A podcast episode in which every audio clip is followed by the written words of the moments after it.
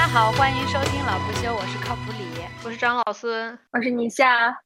我还想为什么又沉默了？这次宁夏是我们上一期，呃，那个 那个那一集叫什么已经忘了，就是上一期在各处旅游的勇呃在港漂港漂那一集的嘉宾。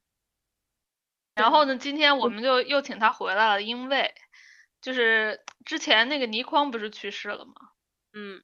然后我们俩就在我们就在聊那个倪匡的时候，他给我们推荐了一个蔡澜的一个视频，一个蔡澜和黄沾的一个视频，叫做《如何减压及享受人生》，是一个正儿八经的讲座。然后我们就学习了一下，感觉我们也可以开一个讲座。对我其实也记了一些笔记，而且说实话，最近刚好我就还需要用到，就我我我感觉我最近就是又把自己搞得特别忙，所以我就还立了一个标嘛，就是 也是长老孙给我建议的这个词语叫努力休闲，我觉得是一个特别好的一个 一个一个 motto 座右铭，我还贴墙上了呢。对，感觉你虽然辞职了，但是好像跟原来差不多呢。对，我们今天聊这个非常的就是合适，就是你可以从呃你的这个观感和你自己自自身的这个呃经验讲讲，然后我也可以讲讲我是怎么从一个怎么说呢，类似于工作狂和闲不下来的人，变成要学会会减压、享受生活的一个人。我们可以先讲讲自己在讲减压及享受生活这件事上。都是一个什么样的阶段，什么样的状态？没有，我感觉讲讲一直都没有什么压力。对，我也我也 觉得，我觉得长老就是跟差不多蔡澜他们是一个等级的，就潇洒。我就是蔡澜，我还是没有蔡澜潇，没有蔡澜风流。啊，对，在那一点上赶不上，赶不上。嗯，我好像确实确实是。我我前一段时间也在反思我自己，因为因为我觉得我好像就是，也就是有点陷入了那个就是房房贷，虽然不算是压力啊，就是感觉自从有了房子之后，我整个状态和以前还是挺不一样。因为我以前没有房子的时候，就真的就是我做的所有事儿都是为了出去玩儿，对，云游天下。上班的，上班就是为了下班，就是这种。啊。然后现在我就上班。就是为了还房，也不是，也不能说是为了还房贷，但但总觉得现在上班真的是个事儿呢，就是不能忽然一下辞职，然后三个月就是，呃，什么都不干。但是我前段时间呢，我就在我就一直在反思这个事儿，说为什么我怎么能变成这样呢？然后我不是就看了一本那个，呃，我以前挺喜欢的一个写博客的人，他编了一本书嘛，就编了一个大理的书，然后它里边就全是采访那些在大理住着的人。然后他有一段时有一篇儿就是采访了一个人，那个人就说，啊，我刚开始是一直在清迈，啊，我就特别喜欢清迈，就是那种很多嬉皮士，然后那个社区。后来我搬来大理，然后大理跟那边感觉很像，然后我就在想，然后与此同时呢，就我现在那个公司，就它有一个政策，就是如果你工作够三年，你就可以出去，你就可以请那种半年的那种，等等于说是呃休息的假。嗯，对啊，对对对，但你可以出去半年。然后我最近就公司其实挺多人都都是有这种出去半年的。然后我就在想，那我也得三年，我得赶紧利用这个机会，四号走起来，走。我就先，然后我就，对我就边游泳的时候我就边在想，我要攒多少钱？我这样我三年就可以啊，随便找一个便宜的地方，我就可以住半年。对，其实去一个东南亚或者是我国什么小乡村的地方，肯定可以的。对，所以我现在开启了这个攒钱的计划。哎呀，三年后我就要 break 一下，也没有三年后，我可能再有两年后，在两年半，哎，之后我就可以走了。对，挺好的。嗯，这个房贷是属于一睁眼就感觉有一个数在头上，是不是？是就就是有一个数在头上，关键是这个数时间 时限还挺长，就还有十几年呢。然后就嗯，觉得有点有点烦。但是我觉得即使是这样，你都你已经算是就是有房贷人里面就对房贷没有那么操心的一个人，或者压力感觉不太不不是那么大。他确实肯定是会影响你的行为，但是。在 在这个大山之下，你也还算是过得很潇很潇洒了，我觉得。对，因为我也不是也那个不想还银行太多钱嘛，就 还刚够就行，就是还了，对，能能那个啥就行了，就还到它最长期限，每天还那个最少的那个，嗯，就就其实，但他这个，嗯，其实房贷不光是你那个要还他多少年的这个问题，你有时候就会想，哦，我终于还了二十年，我把这个房贷还完了。那我难道还完了我就可以不上班了吗？在我还房贷的期间，我其他的积蓄也并没有很多，就你就就就总在想，哎，我如果就是还完房贷我不上班，那我得攒多少钱？就是总有这个钱的问题。在作为一个成年人，嗯，对我三十岁之前没想过，就是钱的问题。那确实，反正也没钱。嗯 嗯。那你下，你现在是一个什么状态？我目前到暂时没有钱方面的压力。呃，现在压力的话，我想一下。哎呦我去，你们两个，哎，我我觉得我这来错了，因为你们两个射手座，我压力让我想一想是啥？我靠！啊，嗯，就嗯，可能。出不了门儿，然后或者是，对，出不了出不了门，其实也不算是个压力吧。我现在唯一觉得压力就是，对，可能是时间的压力，就是你知道，人到人到中年，就是不会觉得像以前，所以我现在就是有的时候自己的行程或者是一些事情会安排的比较满，因为我觉得这个就是不能出门以后，你会对时间进入。到一种那种惯性的麻木当中，尤其是比如说我在香港的话，我可能有两年半都没有出去过。我这两年半的时间，我就一直在同一个城市，然后这城市其实季节也没有太大的变化，对，然后又挺小的，然后你接触的这些人呢，就大家都出去，就大家都在这儿，你会有一种感觉，哎，为什么就九月份了？为什么这一年感觉又，就又为什么感觉这一年又要过完了？你会觉得那些时间就不不像，不是有一首歌吗？时间都去哪儿了？你会有一种这种时间的焦虑感。与其说是压力，我觉得就是有的时候会有一点，就是这方面的一种一种一种焦虑感，或者是或者是有就是。因为其实这个城市还是有挺多不确定性的东西。就我和我周围的朋友的时候聊天，也会聊到，就是说，比如你以后的未来三年、五年的计划很难计划。说 说说实话，因为其实，在香港有一个问题，是因为我们我我们肉眼可见身边很多人搬走了，所以有的时候是绕不开这个话题。因为你跟谁聊天，就有可能聊到，哎，那谁谁谁又移民了，或者那谁谁要马上。下个月搬到新加坡，或者谁谁谁，这个今年年底又有什么计划？就是其实是大家在被迫的，在一个大环境当中，你要去正视你自己的一些计划的东西。我就觉得我可能还没有一个很清晰的计划，就有的时候想到会有一点压力。那你就觉得射手座根本计划不出来。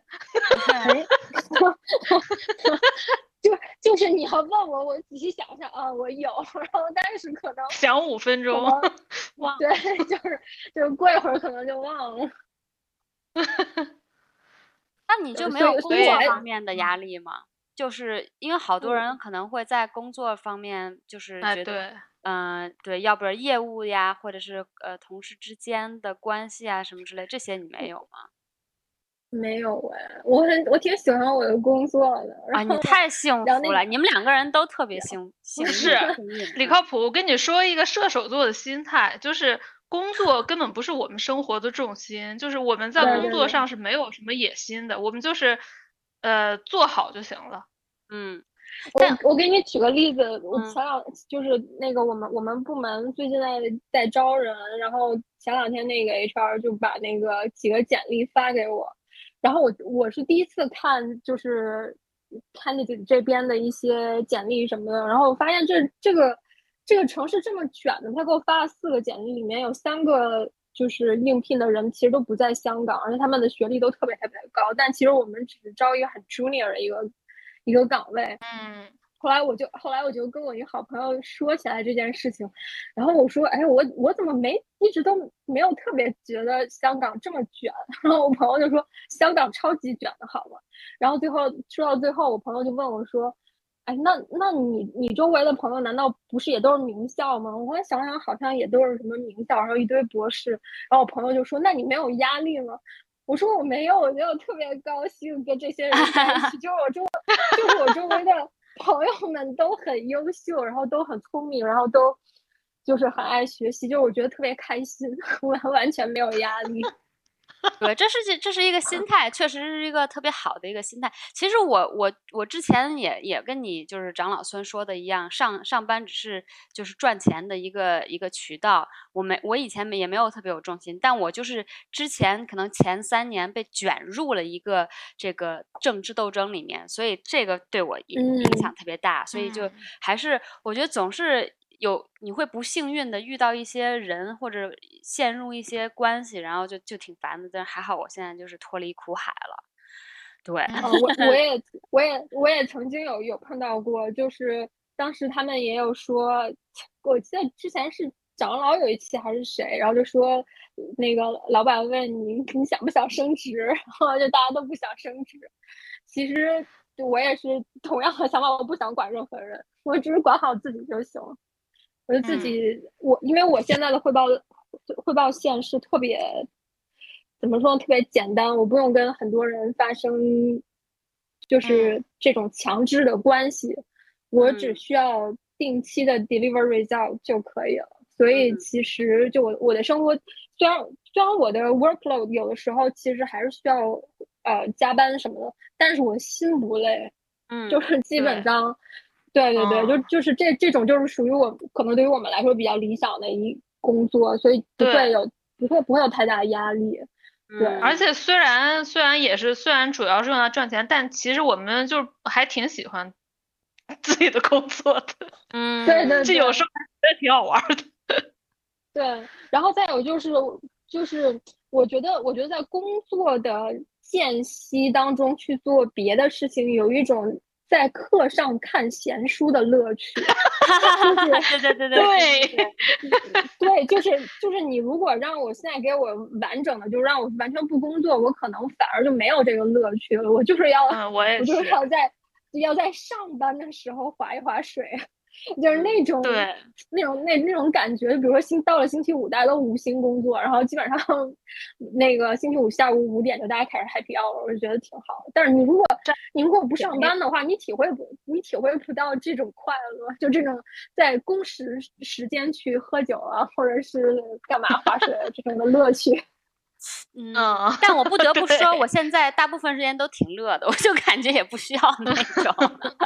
那肯定，所以彻底乐了。对我，我还有一个，但我们俩可能就无法像你一样，就是全职的那个自由职业。对，我觉得是因为，我觉得是因为我们并不想承担太多的责任。嗯，我可以理解，可以理解。对。我觉得其实这个就是 fundamentally，我们现在总结第一条就是，你要是不想压力太大或者太累，就别搞那么多事儿，就是想担那么多责任。我觉得这也是就让你自己生活简化的一个一个方法，特别好。其实说说到这儿，我不得不把这个引引回那个蔡澜的那个演讲。啊蔡澜的演讲的第一条，如何减压及享受人生的第一条，就是要一个一个消除你的上司。然后最后达到李靠谱这种没有上司的阶段，说的太 对，人生最大的压力就没了。嗯嗯，我刚想说还有一个问题，就都问你们俩。就我觉得对我来说，其实最大的压力来自于我的家庭，来自于我妈，甚至我爸。那你们俩的就是父母。都不是那种给你们特别多压力的，还是你们俩比较擅长处理对对于他们给你的压力？正好先说，我好像我我我不觉得我妈给我的是压力，我觉得我妈给我的是嗯烦躁。他总能让我，嗯，就是怒起来。就是我妈，就是 就就比如说，我妈会在我上班的时候给我连来那种连环视频 call，然后说啊，为什么不接电话？怎么联系不上你？到底要怎么样？这种啊啊啊！然后就就，然后你就是就他他的这种，我不会把他的这这些行动作为压力，因为我因为我在我的脑子里，我已经把他的这种行为。呃，归类到不可理喻范畴内了，你知道，所以我就会觉得这是无理取闹。我不可能就是在这种无理取闹的情况下还遵从你的指导的，啊，所以我从他们那儿其实拿不到压力，因因为我把他们所有的这些指导都画在了我不会理的 那个框里边。啊，因为因为你没有想要去解决，所以你就不会有压力。没有，一般压力，我只要压力是因为你想解决，你解决不了，你才有压力。对，对，对，对，对，对，对，对，对，对，对，我没有要解决，我。我也是，就是感觉最近才悟出来，就是我总有一种就几乎是救世主的一个心态，就是我觉得我跟我妈关系不好，我想把这个问题解决了，但实际上我觉得就是不用解决，就是不好就不好呗，就是我改变不了他，就这事儿没法解决。嗯，对我爸妈是一个是一个 不太不就是不太常规的案例，就我爸妈。我觉得我爸妈 就是一个没有压力的家长，从从小到大，对，就是他们一直，他们就如我们本期标题一样，一直在践行着如何减压及享受人生。我我小，对我小的时候，我爸我妈首先首先我爸我妈都是水瓶座，就是他们两个有自己的一个一个宇宙那种，然后他们一直。然后他们一直都是，比如说，比如说像我之前有有翻到过我爸我妈的日记，就是在还没有生我以前，他们就各种到处去玩儿。然后我我上小学，我上小学开始就基本上每个寒暑假，我就跟我爷爷奶奶去北京，因为我我那些姑姑伯伯都是那个大学老师，他们都有寒暑假，然后我就跟我爷爷奶奶去了，然后我爸我妈就自己出去玩了。啊，然后。就是就是在他们，我现在回想起来，就是在他们的同龄人去做一些正经事儿的时候，他们俩其实都没太干正经事儿，他们俩就一直在玩儿。对，然后，对，然后他们好像，他们对我也没有太大的期待，就是你，你有你自己的人人生。就我妈，我爸我妈说的最多的就是，你有你自，你有你自己的人生，你需要对你的人生负责。然后包甚至是就是他们会说他们是彼此的 partner，我要去找到我自己的 partner，就他们是可能，我就爸妈那种比较三观太正了，嗯，对，然后包括他们会觉得说，犯错是可以的，就他们一直会让我觉得说。你去，你去做一些尝试也好，或者你去做一些会，或者做一些这种探索也好，你被骗了也好，或者你吃亏了也好，这些都无所谓。甚至是你浪费了时间、浪费了钱，他们觉得这也都无所谓。他们觉得你要尽可能多的去体验人生，这种感觉。我记得那时候，我记得我那时候来来香港的时候，我自己其实是有一点点不是，就就是虽然我嘴上说。啊，我我我就是要飞过去，怎么怎么样？但是我其实心里面还是会有一点不确定嘛，因为我我完全不知道这个城市是怎么样。嗯，然后我我爸我妈他们就说，就是你就去体验一下，你哪怕在那儿浪费了一年两年的时间，就对于你的人生来说，有这么有这么一两年的体验，哪怕你过得很惨，就对于你未来来说，它也是一段很特别的回忆。我就觉得，我觉得瞬间就觉得。对啊，就有什么就就不行就算了呗，就如果大家混不下去，你走呗。对对，就是就是他们会给我这种价值观，我觉得这个也是让你从本质上不会有太大压力，因为你不会太害怕说，我万一做错了怎么办？嗯嗯，对，哇，所以我我我羡慕你，对他们太厉害了，太难。我爸妈一我我爸妈一直是我从小到大朋友圈。大家就是都特别喜欢我爸妈，他们他们都觉得我，对，就大家可能都是来自那个自己的家长的压力比较大，所以都觉得我爸妈特别好。我记得我上初中的时候，嗯，你说，你爸妈简直感动中国，我看对呀，对，感感动全中国的孩子们。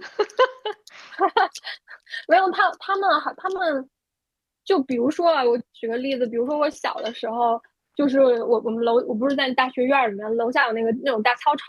放暑假的时候，就我跟小朋友在那儿玩儿，然后别的小朋友都是人家家长过来说啊走了走了回家，然后我是回家过去喊我爸妈，然后我爸妈俩人在那玩儿特别特别高兴，然后说哎你先走了，然后我就走了。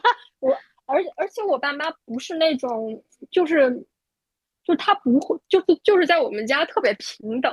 就我们家的所有人，包括我爷爷奶奶，还有我爸妈跟我，我们我们都是在一个特别特别平等的那个一一种一种位置长大。就是你你需要你可以自己做决定，但是你要自己自己为你自己的决定负责。然后包括他们也不会说，因为我是小孩儿，他们就会特别关注我或者给我一些特别优待，好像也都没有。而且他们会会给你很多的信任的。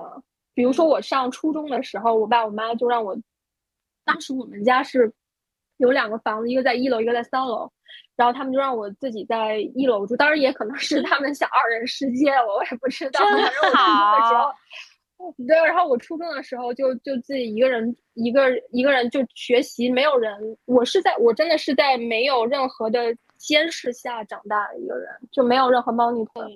他们对，就就他们给你很很多的空间，然后也或者说他们是更关注于他们自己。比如说像我跟我爸妈偶尔视频的时候，其实我们大部分的时间是在聊他们最近去哪玩了或者是什么。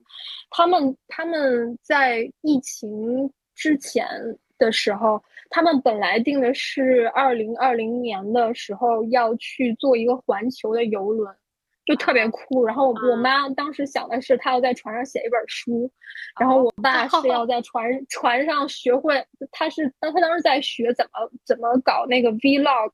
然后我我爸的最大，我爸的最好最大的爱好就是拍我妈，就我爸我妈特别相爱的那种，太太浪漫了，这个哇。对，对他们对我没有太多的期待了，所以我也我从他们那边，嗯，来的压力也有限。对啊，怪不得，我觉得你这个家庭真的非常好，所以才就练就你一个就是心心态特别好、非常乐观，然后非常独立的一个人。太幸运了，对，就真的很，我也觉得挺幸运的。嗯，但但是没有太大的参考的价值，因为我觉得我我。我后来长到了二十岁之后，我才知道原来大家的爸妈不是都是这样。对，不过对，反正我觉得关于就是如何应对父母压力这个方面，我我还有蛮多经验可以分享的。这就是因为我感觉我是从一个非常听话的，当然到现在还肯定还有那种是根深蒂固的影响，就是因为从小被。搞得很听话，然后呃，从小被灌输那种孝道为先的这个呃这个这个思想，所以我现在还是对我的爸妈，尤其是我妈，有很深的同情心。我我我觉得她挺可怜的。就如果因为我知道他们觉得孝道是怎样，如果我不那么做，他们会很伤心，所以我还是知道他会很伤心。有这个，但是我现在就慢慢的就觉得。真的是，就他们的生活是他们的生活，你的生活是你的生活。有有一点，第一点，你要你需要做的就是你要知道，你不用什么事情都跟你爸妈说。就我以前总是觉得我不想骗我妈，我要以诚相待，所以我就什么事情都告诉他，然后一告诉他，他就就发疯，或者是就要进行干涉，然后于是就会产生一系列的抓嘛。但其实就没必要，就是你，而且嗯，就是。对，这这个是这个，我觉得其实听起来挺简单，但好，我就感觉好多人可能就挺难做到的。包括我，我知道我另外一个朋友，他是属于跟他妈每天都要打电话那种，他也是被他妈管的，简直就都崩溃了。然后就说：“那你说到这儿，我想起一件事儿，就就我之前有段时间和我另外一个朋友出出去那个喝酒，然后我们俩就聊起了，就是这种你妈周末给你打电话，或者是要和你通话的时候，你怎样回应？然后我们俩就拿出了我们和我妈的那个通话记录，然后就我们俩就搜索聊天记录。然后同时搜索了我在外边的，然后下边就出来了一百个我在外边，我在外边。啊，对对对，太好笑。当然，可能有一半是就是只是不想现在不想说话。我觉得这很重要，就是你你要把握你自己的节奏，你什么时候想说，你再说。就你别就你妈一给你打电话，你就说哎，我得把现在所有的事儿抛下，然后我就赶紧跟我妈汇报，因为你有时候就是有别的事儿，或者你就是不想。现在说，就你把你妈当做你一个那个普就普通朋友一样，你的普通朋友不能时时刻刻缠着你，对吧？那你妈也是同理，你的老公什么的也是同理。对，而且你跟他说事情的的目的性就是告诉他这个事情发生了，而不是哎。这个事情发生了，我该怎么办？或者这个事情发生了，我希望你得到我的理解。你就千万不要，我希望你得到我的理，我我的不是，我希望得到你的理解。你不用需要得到他的理解，你的事情是你的事情。对，就你只要把这个转化了以后，就我现在就就就感觉更知道什么事情可以跟我妈说，事情什么事情可以不跟她说。我心情好了，可以听她唠叨唠叨家里的那些八卦，然后别的就也没啥好说的了。就是真的，对，对，这个这个是，嗯嗯，就是这个是很简单，但实际上挺难做到的，尤其是对那么多年非常非常听话的一个呃教育的那个背景下，突然要转变是挺难的。那那所以说回你在这个嗯减压及享受人生的这个。嗯，阶段上你感觉自己处于一个怎样的阶段呢？上升期。我因为我是这样子的，我是本来就是闲不下来的一个人。嗯，可能有几方面原因。一方面原因就是因为我这人太就是热情，热情对人这对人生的热情太高昂了。因为我有太多兴趣爱好了，就啥都想干。就这是一方面。然后另外一方面就是呃。这也可能是因为，嗯，我有一个特别深层次的一个，可能算是焦虑吧，就是觉得我这人，我这一个人生大半部大半部分的时间都花在我妈想让我做的事情上，我一直都没时间做我想做的事情。我每次，我我就是因此得到一个习惯，就是我只要有一个 gap，我就想把这个 gap 充满我想做的事情。然后我觉得，因为我要是不做的话，我就来不及了，我就人生就荒废了。我总有一个特别。来自深层深层次的这种焦虑，所以导致我就老想再多干点，再多干点，以至于我不管是吃饭、做饭、呃做家务，哪怕上厕所，我都不愿意就是空着什么都不干。然后我在每干所有的事情的时候，我都旁边都要放一个什么东西看，或者是手上在做个什么。我身边甚至肯定我肯定是一边看什么，一边做个什么，一边画一个什么之类的。然后我就觉得，嗯，其实这样就是，就就如果像以前是我一边工作一边在这样做的时候，就感觉在摸鱼，还有点爽。但我现在一直都想干什么就干什么的时候，我就觉得这样太累了。这就是我最 近最近的这个总结，嗯。因为我就觉得你这个听听起来不是解，不不像是解压，有点有点焦虑，有点需要解压。对对对对对对对对对，而且我很容易。就是朋友说，哎，你来干什么吧？我就说啊，好好，我来。或者是有什么活你要干吗？我说好，我干。后来我就发现我太我我什么都 say yes，就就就太累了。你就是你就是一个整体，你就是一个整体上很听话的人。对，我是。嗯，这个这个就是来自于就很久很久的这种训练行为模式，然后就自然而然变成，也也是为什么就我这人挺容易被唬的，挺容易。就被别人影响，或者是精神上就是 manipulate 那种人。嗯，对。但是我现在就是意识到了，嗯，对我最近还在嗯觉得就是就是干一个事儿旁边看一个，这个其实不是很好。嗯嗯，确实，就是我现在就对，啊，还是还是应该就是。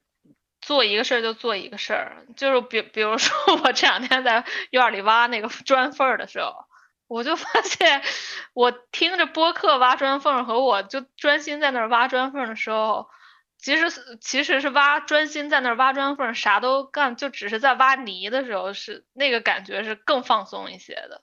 嗯，就一套一句老话，就是你就是活在了当下，当时就是 对。啊，虽然那个事儿也没什么意义，就纯是一种放松。嗯，对。其实我我最近也也常有这个就这种感觉，包括我，包括就是我不是我不是在看鸟吗？就有的时候就看鸟这个爱好是感觉大家都不太了解它为什么，所以就有的时候很多人会问你为什么喜欢看鸟。然后我觉得我喜欢看鸟，其中一个理由就是你在看鸟这件事情的时候，你干不了别的，嗯，就你只能你只能做看鸟这一件事情。它的感觉有点像，有点像我们小的时候，就是因为你在小的时候可能也没有手机，或者你也没有那些工作，你也想不了别的。你去到一公园，你就是观察大自然，你没有任何其他事情要干。然后观鸟的话，我们很多的时候是去一个没有手机信号的山里边或者一个岛上。首先你就用不了手机，然后再有就是你观鸟，你是要先找到鸟，你才能观它。但是你 找鸟的这件事情，其实就是要用你的最基本的眼睛、耳朵，甚至就是眼睛、耳朵吧，你要得要高度的集中，对啊。就是你不你你不能聊天，你不能说旁边我跟一朋友，比如说一边爬山一边聊天。我旁边我即便跟我朋友一起去，我们也很少说话，因为它都是在非常细微的那个森林里边，比如说有个树叶动，或者是有一个什么颜色过过去，你就是要你就是要去找它。所以我你每次在看鸟的时候，你就是觉得我就是在看鸟。嗯，我这一天我什么都没干，我就是在看鸟，然后我就就我就会觉得很放松，然后觉得内心特别的平和。就我也不会去考虑谁会来找我，或者是这一段时间这世界发生了什么，我觉得跟我没 没什么关系。然后包括游泳，我也觉得是有同样的这种感觉，就是因为你，对，就是你在，因为你在游泳的过程过程当中，你其实什么都干不了，你你就是在游泳，你可能会有一些会有一些思绪，但是除此之外，其实你做不了其他的事情。嗯，对，对。太对，所以作为一个瑜伽老师，你应该你知道 专注，mindful，be mindful，真真的真的真的真的，就是因为我跟你讲，就是人的人的这个习惯是很难改变的，嗯，但是当你意识到这个习惯它的存在，它你就有改变这习惯的可能。这个是我最近才。就是意识到的一个事情，就是他我我这个一直没事儿找事儿的这个东西，它是一个不好的习惯，它是来自于一个深层的焦虑，所以我现在就在慢慢的说，哎，我今天干这件事儿的时候，而且对我我最近呃有意识的我会就不放音乐不放歌，然后就工作或者是做饭，我觉得这样就特别好，就安安静静的干一件事情，就有意识的去做。我还有一个最近新的一个爱好，就是在散步的时候。就是我，我们其实我练瑜伽的时候，我经常会引导大家说，你打开你的听觉，然后就注专注在听觉，打打开你的触觉，打开你的观觉和呃那个什么味觉、嗅觉，然后我就在说，我说，哎，我为什么不平常用在生活里呢？于是我走路的时候、散步的时候，比如说我今天就。关注在我的听觉，然后你就你就不，当然肯定是不能听呃播客或者音乐什么，你就听你周围的大自然，人走路脚步声、车轮的声音，然后什么施工的声音，这个其实是特别有意思。就是突然你觉得你你都是走一样的一个道，一个一个路，但是你的感受和你你的那种嗯角度。去观察生活角度不同了以后，就突然挺有意思，然后也是一个挺放松的一个过程。这我还挺推荐大家去做。然后下次你就可以，你可以感受到这个触觉，或者下次再看视觉有没有什么以前你没看到的东西之类，这种还挺有意思的。但其实我我挺理解，就是靠谱，就是你说的那种焦虑感，就是同一个时间想干好多事情这个感觉。其实我觉得这个是，就是现代人的一种普遍的焦虑也好啊，还是一种习惯也好，就比如我要我在吃饭的时候，我就一定要看一个什么，或者是我在我我在做家务的时候，我一定要听一个什么。我觉得就是，嗯，呃，对对对，没错没错。其实其实我觉得其实这个是挺难挺难去改变的。然后我的经验就是，比如说游泳也好，或者比如说观鸟也好，比如说我说我喜欢去电影院看电影。它其实是一种强制，就是你通过外外部的环境，对，强强制你在这段时间里边，你只能干，你只能干这件事情。包括香港有一些电影院，它是直接把你那个信号屏蔽的，就即便你你手机有人给你发信息，你也收不到。就是你在看电影的这一段时间里边，你就是在看电影，你就是在享受这个这个电影的影影像或者是一些它的配乐。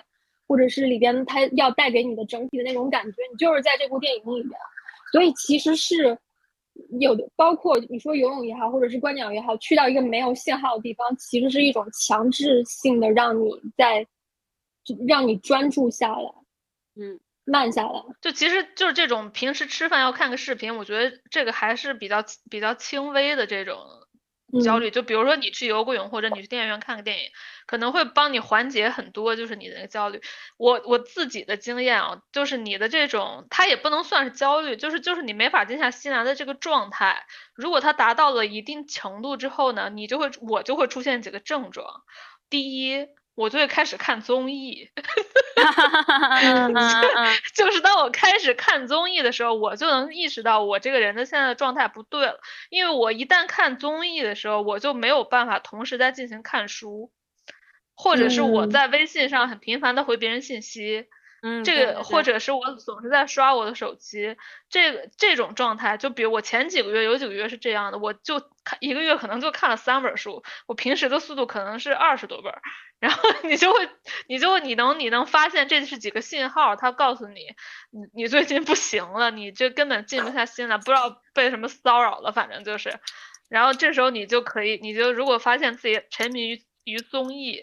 尤其是现在那些烂综艺，你就你就得告诉你自己，我得去看点别的，然后让我自己静下心来，因为那个状态很不好。其实你那样看完综艺或者狂听播客，这样一天到晚下来到晚上的时候，其实你你自己啥都没干，你就听了人家别人在里面嘚不嘚嘚不嘚说了一堆废话，然后也没进你的脑子里。其实我觉得都都不一定是说你啥没干，就是他就肯定是会创造一种让你无法专心的一个状态。然后你这整天下来，任任何事情的状态都会被影响。就你也可以分析一下，你为什么需要输入这么多的原因？背后的原因是你自己没有进行任何有意义的思考但我觉得你你还是呃，我觉得你是需要需要就就是去吸吸收一些这种嗯不是特别有内涵的东西，就让你。也是一种放松和 escape 吧，可能就是你也可以看剧、看综艺，放松，但但这是一个一直都对，但一直都这么是不太好。因为这个放松是它是没有给你没法让你的那个能量上去的，它只会一直在旁边干扰你。但是你如果那个放松是像游泳或者这种在电影院或者自己慢慢的看一本书或者看一个电影或散一个步，这种的给你的放松是它会让你的专注力加强。然后那种放松，就它就只是那种及时的感觉，喝乐可乐。现在就是有很多的综艺也好，或者是一些那种娱乐新闻也好，感觉其实就是好像有人想要麻醉大家的感觉。对，就是就是不是你你不你你不知道那个就是不是有一个词叫奶头乐还是什么？就是对 对对，就是就是那个。某某些某些阶级的人吧，然后他为了他为了让下边的这些劳动阶级的人不要去想的太多，就是要给他们这些麻醉他们，让他们停止思考的东西。因为其实你看这类综艺或者是这些没有什么营养的东西，时间长了，其实你没有思考能力。对，其实一天下一一天下来很累，你就是有一些让你完全不用思考的东西，让你在短时间的。呃，很容易的得到一些很表层的快乐，就是这样。嗯，对，是的，是这样的。回到主题，我来把大家，我来把大 家拉回这个主题，拉一拉，拉一拉，如何减压去享受生活？就是，其实蔡澜他也提了几个，就是，嗯，怎样让自己不要想太多，因为他的理论是压力都是你自己想出来的。这肯定，对，这确实也是啊。然后他的那个几个让你不想的方法，就是第一个就是。做饭，用心煮菜，嗯，然后或者你就去找人上床，嗯，也也也行吧。然后呢，他他最推荐的一个还是喝酒，然后就是，呃，如果你喝完酒还感觉自己有压力，那是因为你喝的不够多。但是，但我会觉得喝酒这个其实我不是特别同意，我觉得你得小心，就是说你怎么喝和跟谁喝。因为有的时候，有些情况下你是越喝越烦的，而且喝酒本身确实是对身体不好。但如果是你一个很好的情境下，跟好几呃，就跟几个好朋友喝酒聊天，这种确实可以减压。所以我觉得，嗯，要要要小心，不是说对，不是说自己在家干喝，或者或者出去应酬那种。嗯，自己在家干喝，我觉得就你真的是得爱酒。你这个可能是还挺解压，如果你就平时也不喝，你自己在家干喝，确实解不了压。嗯，但是可能蔡澜说的那种喝酒，还是要和其他人一起边喝边瞎扯的这种喝酒，确实是很解压的。嗯，其实就是专注于你就是享受的这些感官上，煮菜了那肯定就是触感、嗅感、味感，然后就是上床喝酒，那就是那种性欲的那种感受。那喝酒也是可能也是一些触感和包括跟朋友这聊天，戒了麻醉戒酒精麻醉以后有点嗨的感觉，就是不要去再想那些发生的什么事儿。其实喝酒这个事儿说起来就是很神奇，它它其实有一有一点就是把你的感官放大的这种功效，就是你可能平平时没有那么敏感，然后这个酒会让你的感受。更加敏感，然后你就更容易感受到自己的情绪，嗯，或者感受到你对欢乐、快乐的感受力也更加加强了。所以他最后给你一个，其实确实是有一种减压的感觉，但是也是，但是也有可能就是有些人借借酒浇愁，愁更愁。但是，所以我就说，就如果你愁更愁的时候，你身边有个朋友还行，因为有的时候你宣泄出来确实是好，但你愁更愁的时候。你一个人或者身边那些人不是理解你的话，那你第二天肯定醒来就后悔了。昨晚说太多。嗯，我来我来分享一个我的我的经验，这个也是我最近几年总结出来的吧。就是就是我之前有的时候，其实其实呃，虽然没我在工作上没有那种很。整体上的压力，但是肯定也会有一些就不开心的事情，或者一些短短时间没有办法解决的问题，会让我觉得很烦躁，肯定也是有的。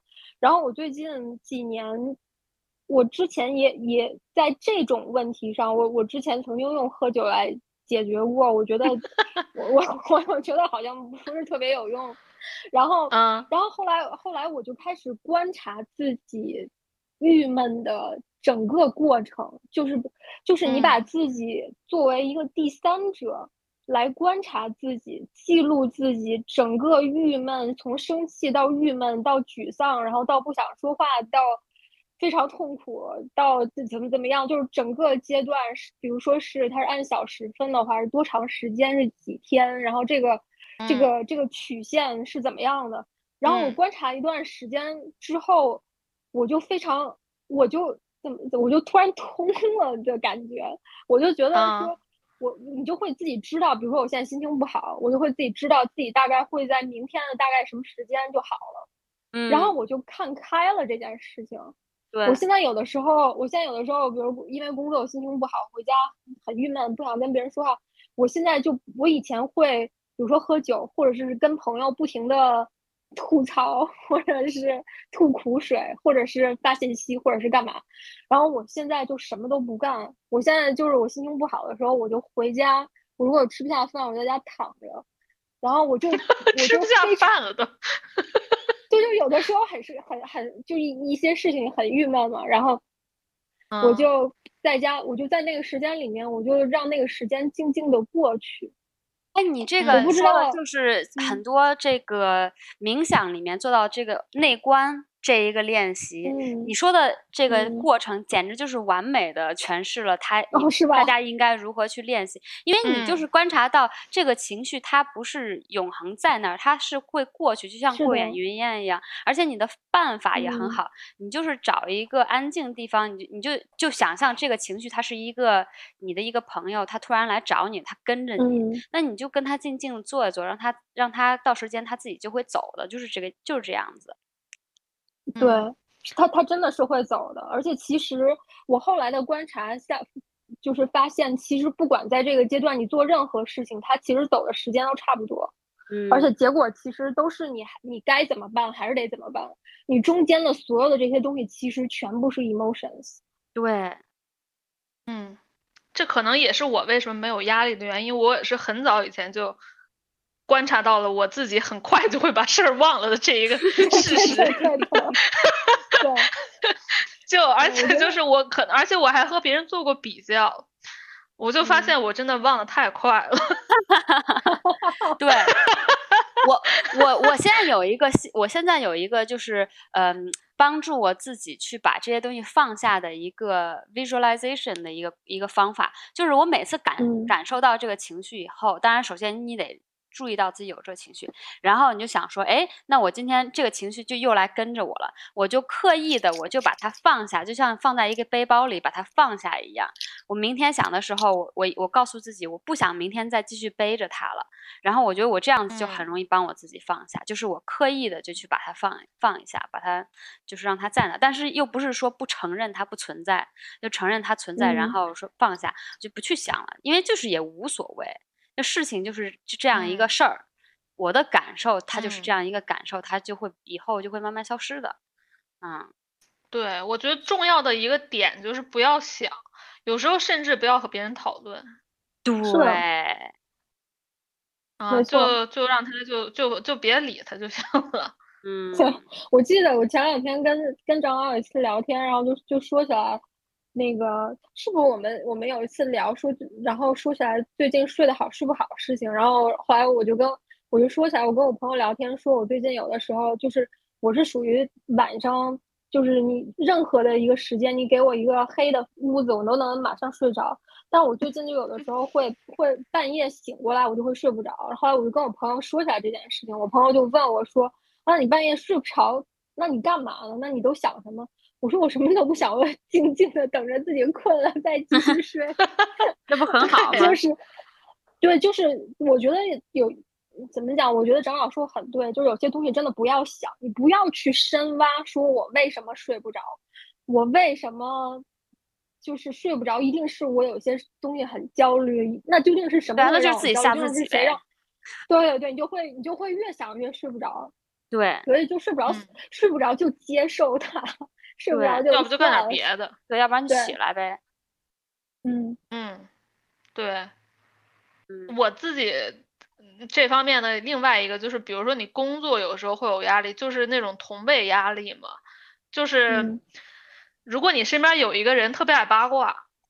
就是比如有一个同事说啊，那谁谁谁工资多少，那谁谁谁工资多少，有这种人赶紧跑，千万别跟他继续聊下去。你跟他继续聊下去，没有第二个结果，就只有一个结果，你就是不开心。对，就是这种人就有一种不好的能量，你就是遇遇到这种能量跟你不太合，或者有那种消极能量的人，就躲躲得远远的。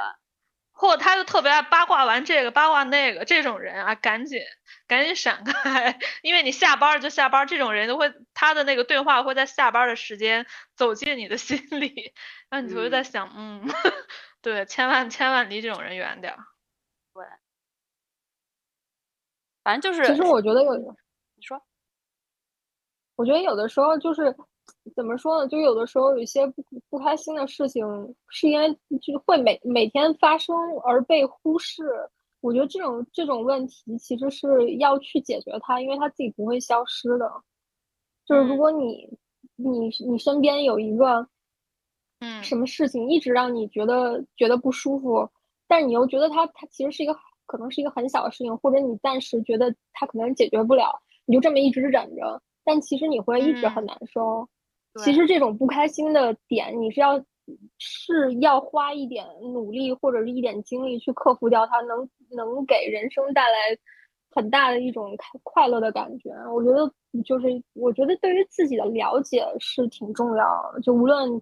无论当你当你有压力的时候，你的整个情绪是怎么发展的，然后包括究竟是哪些生活当中小的地方让你觉得不开心，你一直在忍受，我觉得其实这些都是，就是需要对自己有一种观察和了解。对，嗯，会对自己诚实一点，不要忍。嗯。哦，其其实确实就是压力大的人，一般也确实是那种比较忍辱 忍辱负重的人。对，就是说，就是说回去，我们以前看那个，之前看那个《新世界灵性的觉醒》，就是好多这种给自己压力特别大的人，就是心里面就是有这个 ego 的这个小声音，要不然就是一直把自己当成一个，呃，是呃叫什么来着，受罪者，就是一个 victim，或者是。把自己觉得很自我为中心，我就是很重要，我就是对的，或者是我就是为他好，或者什么。这个他这个声音，我觉得会促使这个是很常见的，就会促使一个人使劲的在这个牛角尖里面拔不出来，而脱不出来这个痛苦的这个思维习惯。我觉得很多人就是需要需要需要去，就是说明白，其实你身身身。就是你，你脑袋里面听到这个声音，一直让你出不来的这个声音，它不是你，然后它它就是一个一个这个小小的自我，你要看到它，然后你就不去理会它，你就让它过去，就其实挺好的，其实是人生就会上一个境界，一切都海阔天空。你这个又让我拉回主题，蔡澜老师 又说了，啊，就是说减压的另外一个办法就是不要管别人说什么。就你刚刚是那个自自，就是那个自我 ego，其实有时候那 ego 是别人对，就是别人的声音，闲言碎语灌注下 成长的，就是你别影响别人，因为其实。我我觉得大多数我认识人，他们都比大多数人都比较在乎别人对自己的评价。就就比如说，如果你对自己的工作，嗯，你看对自己自身的认同是通过你的工作、你的 title 这些来的，那其实你就是在乎别人对你的看法。如果你你有有些人觉得没工作就无法接受，就这种，就他就是觉得我要和别人一样，我不能和别人不一样。嗯，或者我要比别人高，我要比别人好。对对，像像我们就巴不得和别人不一样，但他们就是想要和别人一样，就这种的，就是不够疯。就是这个人一旦不够疯的话，他就会有很多压力。那疯子没有压力，你知道吗？疯子你在 街上跳舞，所以哪有压力？所以蔡澜就说疯一下，别太正常，这样你就会更容易享受人生。对。但是你有没有就如何放得开的建议？我感觉好多人就是放不开。我我其实我放得开是得慢慢来，我觉得。宁夏宁夏说，张老师天赋异禀，他不他回答不了你这个问题，他天生没有。我小时候是一个非常内向的人。哇塞，你的内向我一直都是，我一直都是个内向的人，就真的我其实就是我有时候觉得自己好像也。挺奇怪的，因为我小时候一直很胖，你知道，就是我小时候，我我后来就老在想，我为啥那么胖，就是因为 我们家有一个暑假，有人送了很多健力宝，然后我就狂喝啊，就在家没事干就狂喝健力宝，然后其实我小学的时候一直是个胖子，我现在也算是个胖子，我觉得我一直都是个胖子，我我也是，但是我从来没，但是我从来没有就是。呃，就是那些胖子的那些心理阴影，你知道？嗯，就是我也没有受过大家的排挤，我也没有觉得我哎我好丢人，就是我就觉得也有点不正常，就为什么呢？你你是不是你爸妈也没说过你胖呀？我爸妈从来一直都说我胖，一直都说吗？我自己也知道自己胖。然后呢，呃，而且我也没有就是说那个有有很多人就是出国了就会觉得自己哇，真的忽然不胖。当然，我确实现在也在这边的胖子当中根本算不上胖，但是我没有那种特别明显的那种就是胖引发的那种自卑，然后又从自卑中走出来的这种心理过程。但是我确实是从一个内向的人变成了一个比较外向的人。就这个转变，我觉得，我觉得这个转变就是因为我在人生某个阶段做出了出去冒险的这种决定造呃造成的。就就是像尼夏他爸妈说的，你要出去多体验一下。嗯，当你体验了很多乱七八糟的东西之后，你就根本不会把这种胖和瘦这种事儿作为一个点来联系自己，联系到自己身上，说我是因为这个我不够好吗？我都已经他妈的经历那么多事儿，我长什么样还有那么大关系吗？真的？那那我觉得你真的是就是看得开比较早的，因为我我小时候也是胖子，然后我就觉得我我就。经历过那种胖子的自卑期，因为不但我爸我妈说我胖，而且还说我矮。我然后我从小我爸我妈就说你这么矮，你找不到工作也找不到老公，就是从来从小都告这么告诉我。然后后来以后就是交男朋友，然后也被男朋友说你又矮又胖什么什么之类的。所以就是我确实有一个挺黑暗的，就觉得我靠我怎么瘦不下来的这个心态。但我后来就也还好，就是看看开了，我现在就也不太 care 了。嗯，所以，但我觉得你看，你看开的很早，而且你对你爸妈说你这个也不 care，这个心态说明你的内心还是挺强大的。因为我从小就是一个特别叛逆的人，啊，我不知道为什么，就是我从小就是讨厌 权威，就是唾。弃，就是那种，所以可能他们说啥，我根本不就不从来没认真听过，就是我总觉得你们扯淡。嗯，就是因为 总总在寻寻寻寻找一个跟他们相反的观点，然后再建立自己的观点，就所以可能这个胖瘦这个问题对我影响不是特别大。有时候我也就就觉得自己咋那么幸运呢？为什么我从来没被欺负过？很奇怪，因为按照这种胖子的生长，对生长的那个，对你肯定是要被大家你就要欺负一下，对。哎，我觉得真的，你被被不被欺负，其实当然有的时候你会碰到那种主动欺负你，但主要大部分都是还是看靠，就是还是因为你自己的性格，因为就是有些人他就很软弱，就很容易被欺负。像你这种边界点画的比较清晰的，然后自我又很强大的人，就是就不会被欺负。我觉得被欺负的很多真的是那些没有自信的人。嗯，就是就是，我觉得。怎么怎么讲呢？其实还是一种自洽吧，就是你自己很多的事情是你自己觉得它是一个事儿，它就是一个事儿。你自己如果觉得它不是一个事儿，它其实就不是。嗯，其实真的是你，首先是你怎么样看待你自己。比如，比如说啊，我有就是我是大概几年以前的时候，就是突然有一天，就是我的手开始抖，就是我的右手开始。右手的手指开始写字的时候开始抖，然后我在想，哎，这是为什么呢？然后我就去看医生，就当时还去找了最好的那个主任医师去看，然后最后我是查了骨科，查了什么那个甲状腺，然后最后查到神经内科。我当时去排，我当时去挂号的时候，就跟着一堆帕金森的病人在等那个主任来。我当时就心想，我当时心想完完蛋了这次。然后后来后来我去。最后医生的结论就是，这个就是，这个就是一种类似于什么遗传的基因的问题，就是会导致你手抖，没有无法治愈，也没有药，然后他可能某一天就突然就好了啊。然后，但是但是对于对，但是对于我来说，我就是有的时候，而且它是间歇性的，就但是我有的时候就会没有办法写字嘛。啊，这么就最开始就。对，就最就是你写，因为你只要做精细运动都做不了。就是比如说，你要是认认真，或者是你在用筷子的时候，或者你在写字的时候，这种精细运动的时候，它就它有的时候就是会抖的，你控制不了。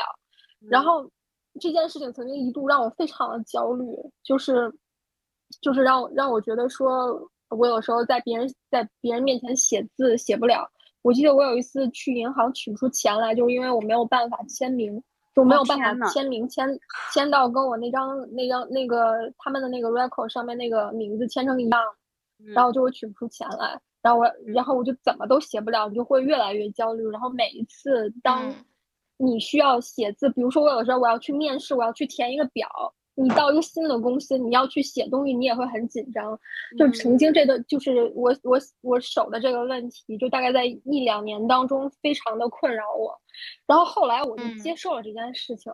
后来我去面试的时候，上来就直接跟 HR 说：“我说，我说我，我说我能不能写电子版？哎，你要你这你这可以那个申请残疾证吗？”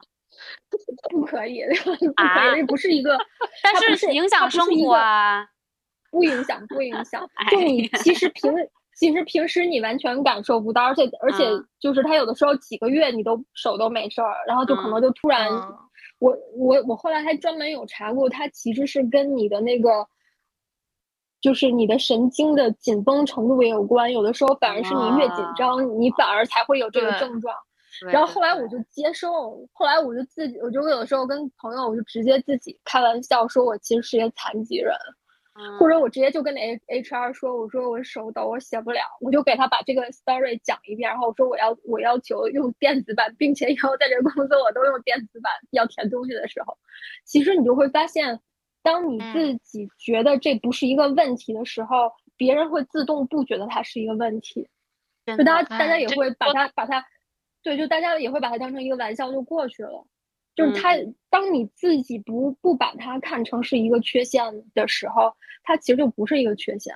嗯嗯，这个在女生身上特别明显，就是有一些女生总觉得自己长得不够好看，然后你一见到她，你就明显的感觉到她自己觉得自己不好看，然后你就只好，就是因为她已经莫名其妙的把这个。标准放在了你面前，他也没直说，但你就能感觉到，因为他很呃经常会回避你的眼神呀，或者是什么动作，然后你你就你就只好开始关注他的外表了。哎，你就想说，好像的确那个不够漂亮的，然后就你知道水到渠成，就自己给自己挖了一个坑，然后你就掉下去了。哎，真的真的，你说的这个，你形容这个太太对了，是是是。对啊，或者就是胖子一直在遮自己肚子，然后你就只好看他肚子，然后你说果然肚子也不小。我就我就就比如 说，我有好长时间都一直在想说，就同样一个形状的身体啊，比如说在呃西方，尤其是你在那种黑人身上看到，他们就觉得很丰满、很美，那个就是真的是美，有就有一种由内而外的一种。自信，可是同样一个形状放在中国人身上，就极不极不舒服，就觉得啊，这这儿这儿胖，我屁股怎么那么大，或者什么什么之类的。我觉得最大的区别真的就是来自于内在，因为内在这个自信简直就像一束美丽的光，它你的外表皮囊根本不重要，嗯，那个光射出来就很美，对。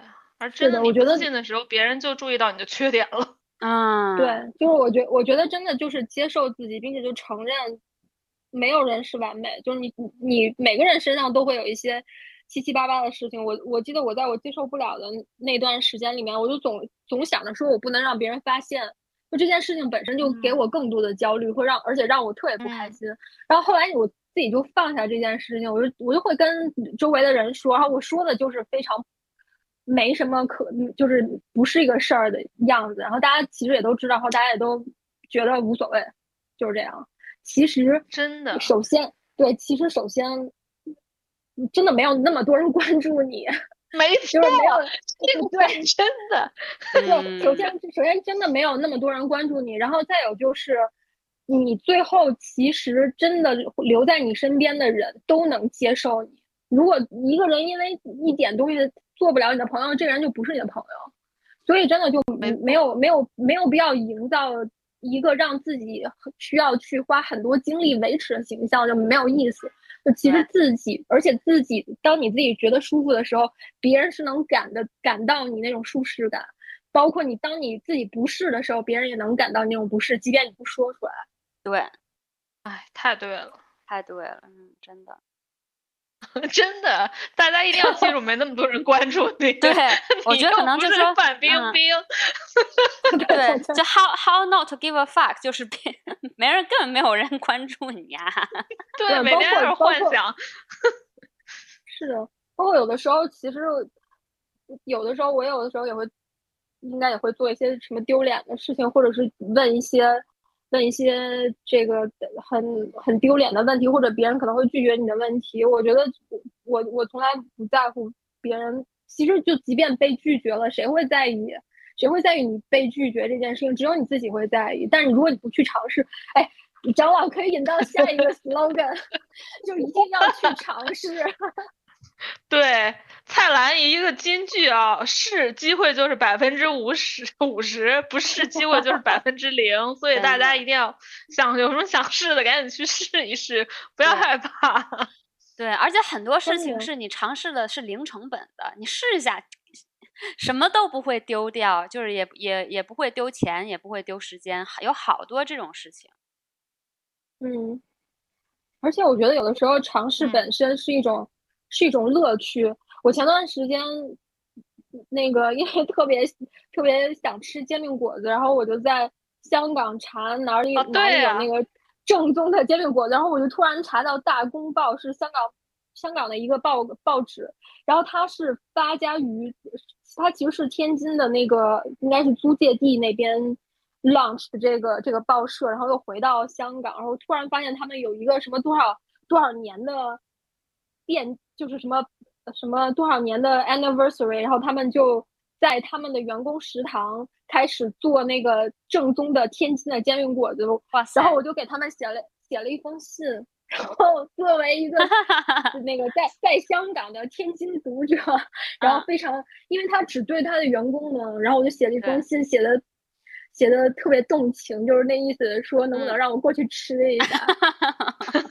对，后面怎么样？结果人家也没有理我。没有，没人家最后 对，人家最后也没有理我。但其实我那封信写的还挺认，对，其实我那封信写，对，写的挺认真的。就是本身我觉得，就是我我去找，我去发现了他，然后我去给他写这封信，我做了这个尝试，本身就是我觉得挺有意思的。就最后那个结果，他他没有理我，我也觉得也没什么。但是你如果万一他万一他理我了呢？对吗？对对对，对吧？我我不就吃上了吗？对对，这个发生这个事儿，在我身上也有很多，就是你就会去我我经常会在网上主动就是和人那个聊一下，说哎，你就就比如说很多来我们节目的那个豆友，都是都是直接就直接问来来不来，然后就很多人都来了呀，然后还很聊得来，就还很这个人还很有趣儿。对啊，我觉得就对啊，笨嘛。而且我昨天我昨天还经历了一个这个事儿，就是你知道在英国买东西都都是一口价，就是。基本，除非你在市场上，菜市场上可能也许会可以，就是英国买东西都一口价。昨昨天我去一个二手书店逛，然后看到一本那个 Anselm Kiefer 的。图册，然后我就特别想买，然后我结果买单呃那个结账的时候，他说五十磅，我说我靠这么贵，然后我就想说那我就跟你 谈，然后我就跟他我就跟他说，我说你能不能便宜点？我说我我我也是一个挺穷的一个艺术家什么什么之类的，我就跟他就哈乱哈 拉，然后那老头就就还人挺好的，就给我又便宜了五磅，就 就这种，嗯，就虽然在国内可能不是就是是一个挺正常的事儿，也许啊，但是在。英国是很少见，你一般出去买东西不能谈价，对，所以我就觉得就是试试呗，你聊两句，不行了你就聊两句嘛。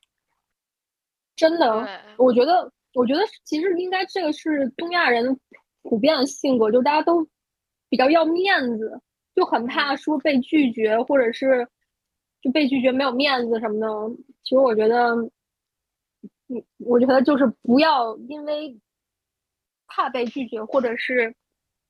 不要因为对方 say no 而就放弃这个这个机会，因为真的很有可能。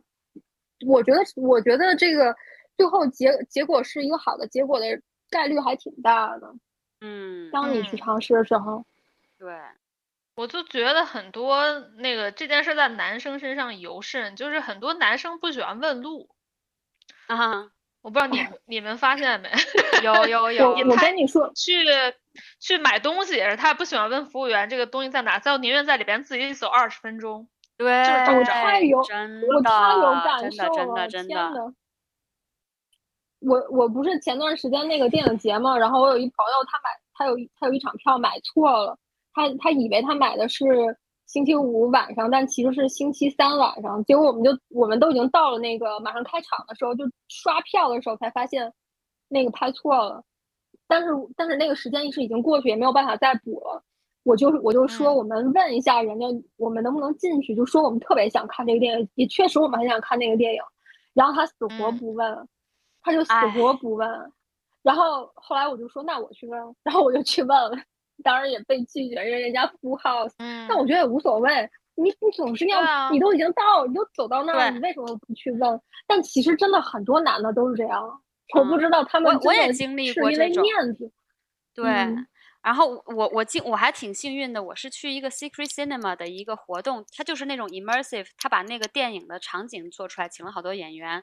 然后我也是买买错时间，就是我以为我买的是白天，其实我买的是晚上。然后我们就去了，然后我就在门口求情，我说让我们进去看一眼呗。然后就让我们进去了，所以这也还就有的时候你就问一句又咋样，对吧？真的，而且在工作里面也是呀。我认识好好多男性，他就是，嗯，你给他一个活儿，然后他把这个活儿算不出来，或者是达不到那个结果，他就 使使劲的自己试图去解决一个人解决这个问题。你很简单，你就问一句，马上就解决了。他就不问，然后还啊，真的是累死了。对，那咱要不说再说回说回。嗯，那我们可以从减压这个话题转移到享受人生上来啊。好的，好的，如何享受人 生？蔡澜老师有一句经典的话啊，这个可以聊一下：享受人生从牺牲健康开始。哎，我觉得这也挺 controversial 的，但是就是我，我觉得就是你总得有一个 guilty pleasure 嘛。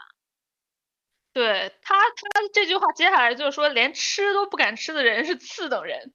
我有时候也很同意这句话。怎么说呢？就我觉得，当然，我觉得不是说牺牲健康你就去吸毒，你就去嗨，你就天天酗酒，不是那种。但就是因为现在，现在其实反而好多人都太注重，就是呃不吃这个不吃那个，然后卡路里什么之类，太他妈累了，我都不愿意跟这种人。交朋友，因为他们一一吃饭一挑这一挑这，我都没心情了。对，尤其是那些你要是有一个病，医生让你说不能吃的，那也就算了。有一些已经很瘦了哟，嗯，然后还在那边，我不够瘦，哎，烦死了。我想，我有时候经常想跟这些人说说，就想再说一句，你再瘦了也没有变美很多，就很想吐槽他。就是说，你不如去整容。太灭了。对，就真的毫无意义呢。嗯嗯，对，美食真的是人生非常重要的一个项目。对，也不也不是说让你暴饮暴食，就是，哎，真的，哎，怎么说呢？就是不会吃的人，可能真的就是人生有所缺失。真的。而且美食里面有太多这种什么文化历史的这个有有意思的东西了，就是这就是一个很便宜的乐趣的源泉之一呀。就如果你还没有对啊，就对，也不是说非要吃那些 fine dining 什么之类的。自己在家做也是一个，我我我就是国内现在我发现有很多，包括我们同龄人，就他基本上没做过饭的这种情况，就是疫情还反而逼得好多人开始做饭，但就是好多人竟然没有做过饭，尤其是已经结婚了的两个人，嗯，竟然从来都不做饭，只在外面吃，这个我简直是就就是。在在我看来，简直就不可理不可理喻的一件一件事情，怎么可能是这样？说太有钱了，感感觉就是没有没有，首先是没有家庭的感觉。我觉得家庭总是要就是呃用心煮一些好吃的，然后在家两个人、三个人、几个人一起享用，这这件事情是家庭的一个精华之一。然后其次就是就是你你们两个人都不在家。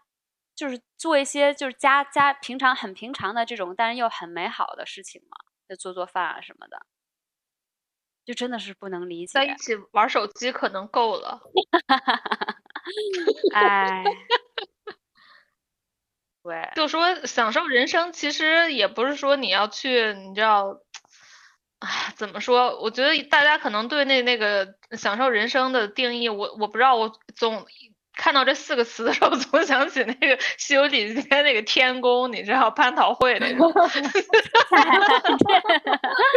啊，我我的我的这个脑海里面第一个那个反应，其实反而是一个人就是坐在游泳池边，举着一杯酒，在阳光下享受人生。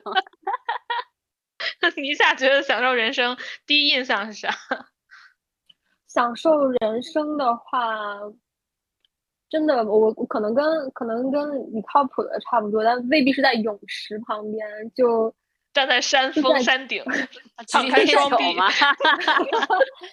就在就是在在大自然里吧，在大自然里就是有这种和煦的微风，然后那种感觉就就感觉挺挺舒服的。我现在我现在闭着眼嗯闭着眼想象这个场景，就是一种很舒适的感觉。那个。我说那个蟠桃会是我以前对享受人生的一个，就我想，我觉得可能挺多人还是有这种类似的这种刻板印象，享受人生就是享受一些奢华的好的东西。嗯，就是我觉得就就我觉得挺多人还是有这个印象。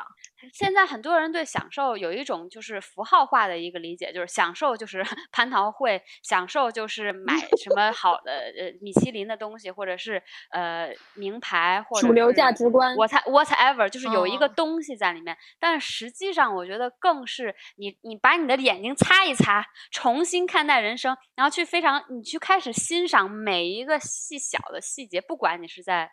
就是一般的这个高楼大厦忙碌的生活中，或者是在大自然里面，你只要能开始去欣赏那种身边微小的东西的时候，你就可以享受，因为有太多东西可以欣赏、可以享受了。嗯，我觉得很多人是不知道自己喜欢什么，对对对，这个也是一个很常见的，我发现。对，所以就会被卷挟到那种主流价值观的浪潮里面。嗯，对。我最近有一个感悟，就是也算是享受人生吧。我我后来有也是，我前前两天看了一个那个书，嗯，就是有一个叫费明的作家，就是他是那种民国时期的一个作家，就二十年二十年代那会儿，他他就是一个，嗯，他写了，我看他那本书叫《桥》，他就是写的东西感觉很像《红楼梦》，就是。它是一个小说，但是它没有什么故事情节，它就是这写一段一个一个片段一个片段的，然后就是一个女孩儿，然后一个两个女孩儿和一个一个男孩儿这种，先写一半小时候的事儿，后来就是他们长大了，然后写的就是，哎，怎么说呢，就是诗情画意吧，就是，嗯，每一个每一段描写出来都很像是一个水墨画，但是又有那个。《红楼梦》的那种感觉，然后我我看完那个之后，我就忽然有个感悟，我觉得很多时候那个享受人生就是，呃，一种审美，嗯，就是你什么时候觉得生活很好很美的时候，是你，不光是眼睛，你的感受，你就感觉到现在这个时刻非常好，这个在我在我看来，它是一种美，然后这种美给你带来很多，嗯，内在的那种满足或者是愉悦。或者是你觉得啊，今天没有白过，我有时候会觉得，就是人生，人生非常需要一种这种审美。嗯，对，它其实是非常 personal 的一个事情。嗯，也不一定是我今天吃的什么好吃的，有时候你就是会看到一个一个花儿，你就会觉得啊，这花儿好漂亮。然后或者是看到一个就是非常就是非常细微的那种云呀、风啊，就是这些感受的东西。就是他是还挺脱离，就是我们平时这种世俗生活，什么工作，嗯，或者是呃，我今天那个挣到多少钱，我买了什么东西，这些东西带来的和审美是完全两种感受。审美可能就是更发自内心，就是人内里的一种感受，然后剩下那些就是外在，就是外物。对。然后当你能用你的内里感受的时候，你你其实就不会特别在乎这些外物。对，然后你也没什么太 太多的压力了，因为这些花草也不要钱，只要你活着就行。嗯，反正就是也还是要活在活在当下，打开自己的这种各种感受，变得更更敏感对周围的这个世界。对，一旦敏感了，你就会发现一些美的东西，也就享受了人生。你你这个拔的太高，我们俩都有点 没法贴。升华了，升华了，升华了。升华了，升华了，就升华了。通俗一点儿，我觉得通俗一点，嗯，通俗一点。其实这个打开的过程也不是说你今天就想感受，你就能感受到那种美。然后有时候其实挺挺平，就是大大家常用的一个手段就是出去旅游。是的。因为让你的身心都为之一振，因为你完全换到了一个新的地方。对旅旅游会感受，旅游会重新打开你的各各个关，呃，怎么什么几关？对，因为因为你在你平常熟悉的环境下，很容易就麻木了嘛。所以旅游的时候你才觉得，哎，这个有意思，那个也有意思。旅游的时候你反而就更接近就小朋友的那个阶段。就我们平常，而且，嗯嗯，你你说，就是我们平常就是。已经长大成人这个阶段，就很容易对周围的东西麻木，所以有的时候你可以就是 channel 一下小朋友的那个状态，你见到什么都觉得，哎，这个东西好新奇，哎，这个颜色好棒，然后就会被一个影子或者是一个，就是什么东西你都觉得很有趣。你你要是不知道怎么样有趣，你就看看小朋友，我觉得这个是一个挺实际的一个事情，你可以尝试的。然后这样就突然会觉得，哦，原来生生活中有这么多有趣的事情啊。就像我刚才说，你走路的时候，你就是注意听的东西，或者你就是注意你的感受，你就会突然觉得你周围的这个世界和环境和你以前想象的不太一样，你会感受到更多的东西。嗯，而且我觉得旅游的另外一个它的它的魅力之处，或者说它可以给你解压的感觉是，就是。就通过旅游这件事情，你去到你去到另外一个地方，你是真的能瞬间的近距离的观察到人有很人人生有很多种活法，就是你在纠结的所有的那些东西，其实都其其实都因为你觉得我跳脱不出我现在的人生的这种这种模式这种样式，但是其实当你去。一些，尤其是像我之前去一些不是特别发达的国家，或者是就是不同的宗教的国家，或者是不同的类型的国家，你就会觉得说，其实人生有很多种样子。就是别人还在为什么什么发愁的时候，其实你这根本就不是个事儿。或者是当你当你在旅行当中遇到更多的人，你会发现，其实原来人生可以有很多的选择，不只局限于。眼下的 A 或者 B，就是这 A 和 B，其实我都不喜欢，但没办法，我只有 A 和 B。但其实你是有很多不同的选择，只是可能你暂时看不到。所以我觉得旅游真的是，就是去看世界，是真的会给你更多的感官吧。嗯，对我那会儿对旅游特别沉迷的一个，还有一个原因就是，啊。旅游有很多未可知的东西，就是有很多不确定性在这件事儿里。当然，这个情前提是你没有策划好每一天的 每个小时行程啊。就是你可能有时候出去就瞎溜达去了，你也不知道自己溜达去哪儿。这种旅游就是你有很多不确定性。因为我后面有有一段时间，我就在回顾我 也年轻的时候，嗯，然后我就发现，就是在我每每是在我就是那个呃怎么说就是。感官最打得开的时候，或者是我感受力最强的时候，那都是我在一个非常不确定的状态下的一个状态。就是比如说，我辞了职之后，我不知道我接下来要干嘛。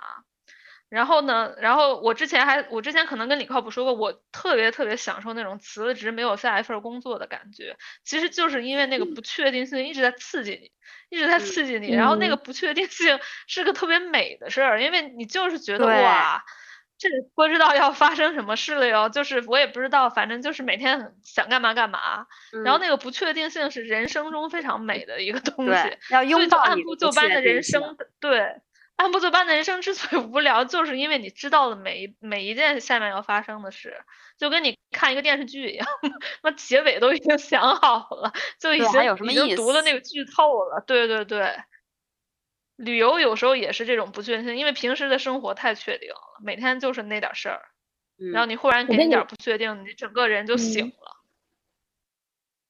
其实很多人旅游还是挺确定的，哎，对，只是特无聊，跟团尤其。但是，但是我特别同意你说的这个不确定性的这件事情，是其实就是因为现在的，就是我们现在的生活都是在高度控制之下。就是你你你如果仔细一点，你可以控制到你每天的所有的所有的生活都是 under control，就真的是一切都是都是都能控制好，在掌握中，这是一个广告词。哎，那但是这个说起来就是。就说回看鸟这件事情，我觉得我我很喜欢看鸟，其中一个原因就是因为你控制不了它，你你很可能你可能连续连续每个周末去一个岛，你看到的都鸟都不一样，你甚至可能我今天去一个地方，我看到了我看到了五十种鸟，我明天去这个地方，我可能连五种鸟都看不到，嗯，就这些这些事，就这些事你控制不了它，你只能去接受它，然后包括。就是就是我们之前聊那个无线电也是，就是老师就是讲你要，比如说我拿着这个天线，你是要刚好站在某一个位置接收到这个信号，可能这个信号因为它是在衰减，或者是它是根据根据那个什么大气层那个云图都会有影响。你站在你刚好站在这个位置，你接收接收到了它，可能再过一个小时你就这个你就接收不到了，它可能就走了。所以其实这个也是有有一种不确定性的。这种感觉是让反而让它变得很有趣，对，是的，是的，嗯，我，很多事儿都是这样。冲浪，我估计他们也是这个感觉，就不知道今天能遇到什么。就这种事儿，真的就是大家有时候太害怕不确定性了。哎，又要说一些中老年人的话，就是年轻人。哎呀妈呀！啊，来吧，真的，每次有人问我说我要不要去哪个，我说去，赶去了立马收拾。你不试，你不去去，你不试试，你怎么知道喜不喜欢？然后人生总是我们现在这个年代，就是你总是有很多选择的，你不喜欢你就就换一个呗。天呐，你都有钱去，你还不去？你在等什么？就是，嗯，我看看蔡澜老师还说什么了。啊，他说还有一个那个啊，你说看佛经，看佛经就是就是看透这一切，就是你知道，就是对他还说他最后一个，你你你看过我我其实有点帮助。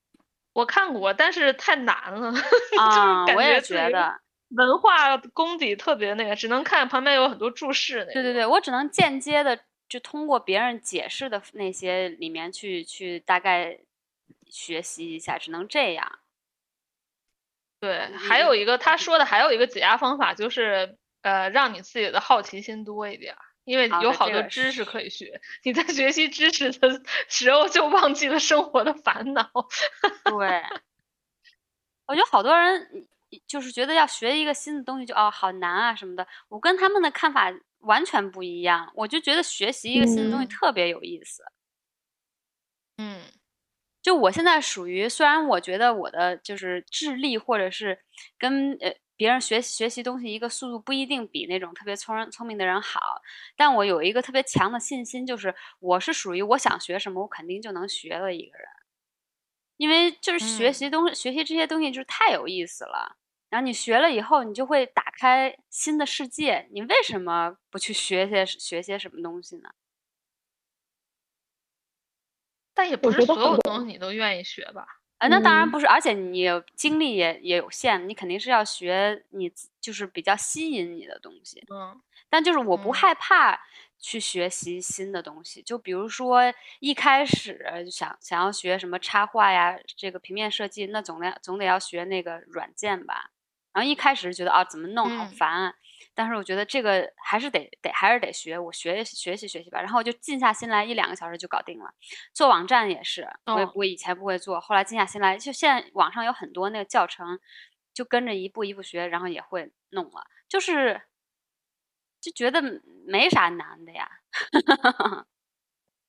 最难的就是下定决心嘛，要学。啊，对对对对对对。关于关于学东西下定决心要学，我觉得我的经验就是先把钱 花出去，先把钱先把钱花出去啊！你说说为什么？是，就是就有的时候，这就是你很难逼迫自己干点什么。比如说我我前段时间，我其实是我其实学想学无线电，是因为香港夏天太热了，没有办法观鸟，然后我就多出来很多的时间，不知道要干嘛。然后我觉得我，然后我那天跟我跟我两个本地的好朋友聊天，我就说，然后当时也是因为六月的时候正好报税嘛，然后我看我周围的有两个好朋友，他们都那个就是你在香港如果上什么课，他是可以抵税的，然后他们都在那儿填他们他们抵税的那个项目，然后只有我没有，然后一拍大腿说我要去学点什么，啊，然后。我然后他们俩就问我说：“哎，那你想去学什么呢？”我说：“我想去学一门手艺，就是，就哪天比如说我我不在香港，我去，对我我去我我去哪儿，或者是干嘛，就是一个不受语言、不受这种国界限制的一门手艺。”然后他们两个人，他们两个都是本地人，然后两个人就纷纷给了我两个建议。然后第一个人是建议我去通渠。什么？就是通下水，通通下水道。What？OK，这个应该蛮实用的。嗯，非常实用，因为香港都是老房子嘛。就香港，你在你在马马路上，你在马路上看到最多的广告就是通渠的广广告，因为它全都是那种像我现在住的这房子，可能也有五十年了，就是全部都是老房子。然后其实这个通渠的需求还还挺高的，而且还特别贵嘛。然后，然后第二个人给我的建议是去开锁，让我去去学开锁。这个好，这个好，因为，因为开因为开锁在香港也很贵，就是只要是这种上门服务都很贵。然后，然后后来我我后来我们俩我我们三个人就认真讨论一下，我说这通渠，这通渠吧，我我有点下不去手，感觉。对啊。对，下不去手。然后，然后这个开锁呢，我又怕自己走上另外一条。歪门邪路，哎，你要学会开锁可多好啊！这太好玩了。是啊，然后，然后最后，然后最后我就想说，那我那我去学无线电好了。然后谁给你无线电的这个 idea 呢？还是你自己？我我我忘了，我当时是看看一个什么书里面提到无线电，我就挺想我就挺想去学的。其实我觉得无线电，我觉得旅游无线电观鸟其实是。其实是一回事儿，就是都是你在，我觉得都是我自己在从某一个维度去拓宽看这个世界。嗯，如果你但是我我就永远都不会想到无线电，因为我从来没有接触过任何一方面无线电，所以我就觉得你能想到这个也是蛮妙的。无线电的话，而且当时我我是我也在那个香港这边那个。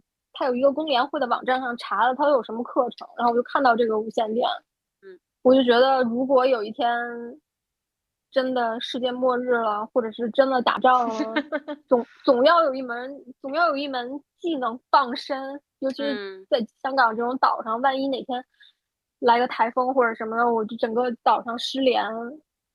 那我我总要联联络到外界，在这种末日情境之下，就是你你无论是独选择独自生存，还是选择这种团团队生存，就有一项这种可以对外通联的技能都是好的。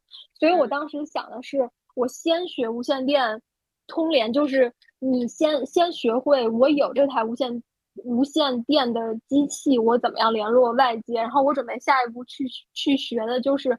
我怎么样可以凭空手搓一部无线电出来？哇塞！就比如说现在，对，就比如说现在没有，我现在没有这个无线电台，也没有这个天线，但是我可能面前是有这种什么报废的汽车，或者报废的电视，或者什么这些各种电子部件，我怎么样能凭空手搓一哎，这好无线电啊！这个这个，嗯，对，所以这个是这个是第二步。然后我跟我香港好多好多朋友说起来这个，然后他们都非常的不解，然后我就。一直在跟他们说，如果哪天真的打仗了，你们到时候要来找我，我就可以带你们 逃就靠我了。其实我们三个都在都在岛上，要不然我们俩也我们也学上学上。对，但但是这个就是这个就是我，比如说我想学香港，它真的有这个课程。嗯，你就对，就是我就我我我当时查完了当天我就把钱交了。嗯，这个就是我说的，冲动，这就是我说的。对，这个就是我说，当你想去学什么的时候，有的时候你是就去学吧，有不要纠结很久，尤其是在学习这件事情上，你就把钱花出去，你就到时候去上课，你你就是就是当你决定你要去学一个什么样的东西的时候，或者是当你想要去玩一个什么东西的时候，你自然就会碰到那个 group 里边的人。就比如说之前他们会觉得说啊，香港哪有观鸟的人，或者香港哪有玩无线电的人，有很多。嗯，就虽然都是虽然都是大叔群体，那天我同事问我说：“你是 你是不是有对大叔喜爱的这个偏好？为什么就是你的业余爱好都跟各种大叔群组有关？”啊，反正也挺挺有意思的。然后我去上我去上课，我那个老师也特别有有意思。然后那我的我那个老师之前一直是教香港那个警察无线电的。哇塞！所以所以他他也挺厉害的，而且他他上课也会结合一些。实际的一些案例，然后包括我们我上课第一天，他最开始他就说，他说在这我首先要跟大家说的就是，你们现在上的你们现在学的这项技能，其实是一项非常危险的爱好，因为你们很可能会听到不应该被你们听到，然后你就会觉得哇，好棒，好神！秘啊，好棒啊，对，就觉得哇，好好神秘，因为其实你无法控制电波嘛。就是你的电波是你没有办法，你没有办法阻止它，或者你没有办法说我建一道墙，或者我建一个海关，把它把它把它这个隔离在外边，就跟鸟一样。所以其实无论是鸟也好，还是电波也好，它其实都非常自由，它是其实都是无国界的。就是整个全球的业余无线电的爱好者都是使用同一个波段。所以就是当我拥有了这项技能，对。希望你们两个也同时同同时学一下，我们就可以通联。然后我也发现研究研究课程，对，我也发现这个这个组织的人都特别有意思，他们有一些非常奇怪的那种很原始的爱好。就比如说，我现我今天突然收到了一个台湾的那个无线电信号，或者收到一个日本的无线电信号。当我们两个确认了彼此的时候，我要给他寄一张卡片，确认我听到了他。他也他收到了之后，他也会再给我对邮寄一张那种 physical 的一个卡片，而且他们在对，而且他们在每一个地方有专门一个叫 card bureau，就跟邮局一样，就是他们专门放卡的一个什么什么局，在每一个国家或者一些城市都有，而且还有这种专专门帮你呃保管你的卡片的 agent，就是他们搞的感觉跟就跟哈利波特一样那种感觉。所以就就就真的真的很有意思。然后像前段时间不是就是有一个人飞到了台湾，然后引起了全球的关注。然后我们老师那天讲这个案例的时候，也有说，就说当时那个人的飞机快飞到台湾的时候，其实整个无线电圈的人都大家都在用自己设备尝试去，就是尝试去接收那台飞机的信号。然后也真，然后真的有一个人在湛江，就是尝试接收的过程当中，就是被被别人敲门警告。哇塞！所以其实对，所以其实所以其实它是一个很厉害的技能，而且它，哎，反正也也有各种很很神奇的一些前辈们的故事，就挺有意思的。就我其实我觉得，请问这个无线电英文会怎么翻译啊？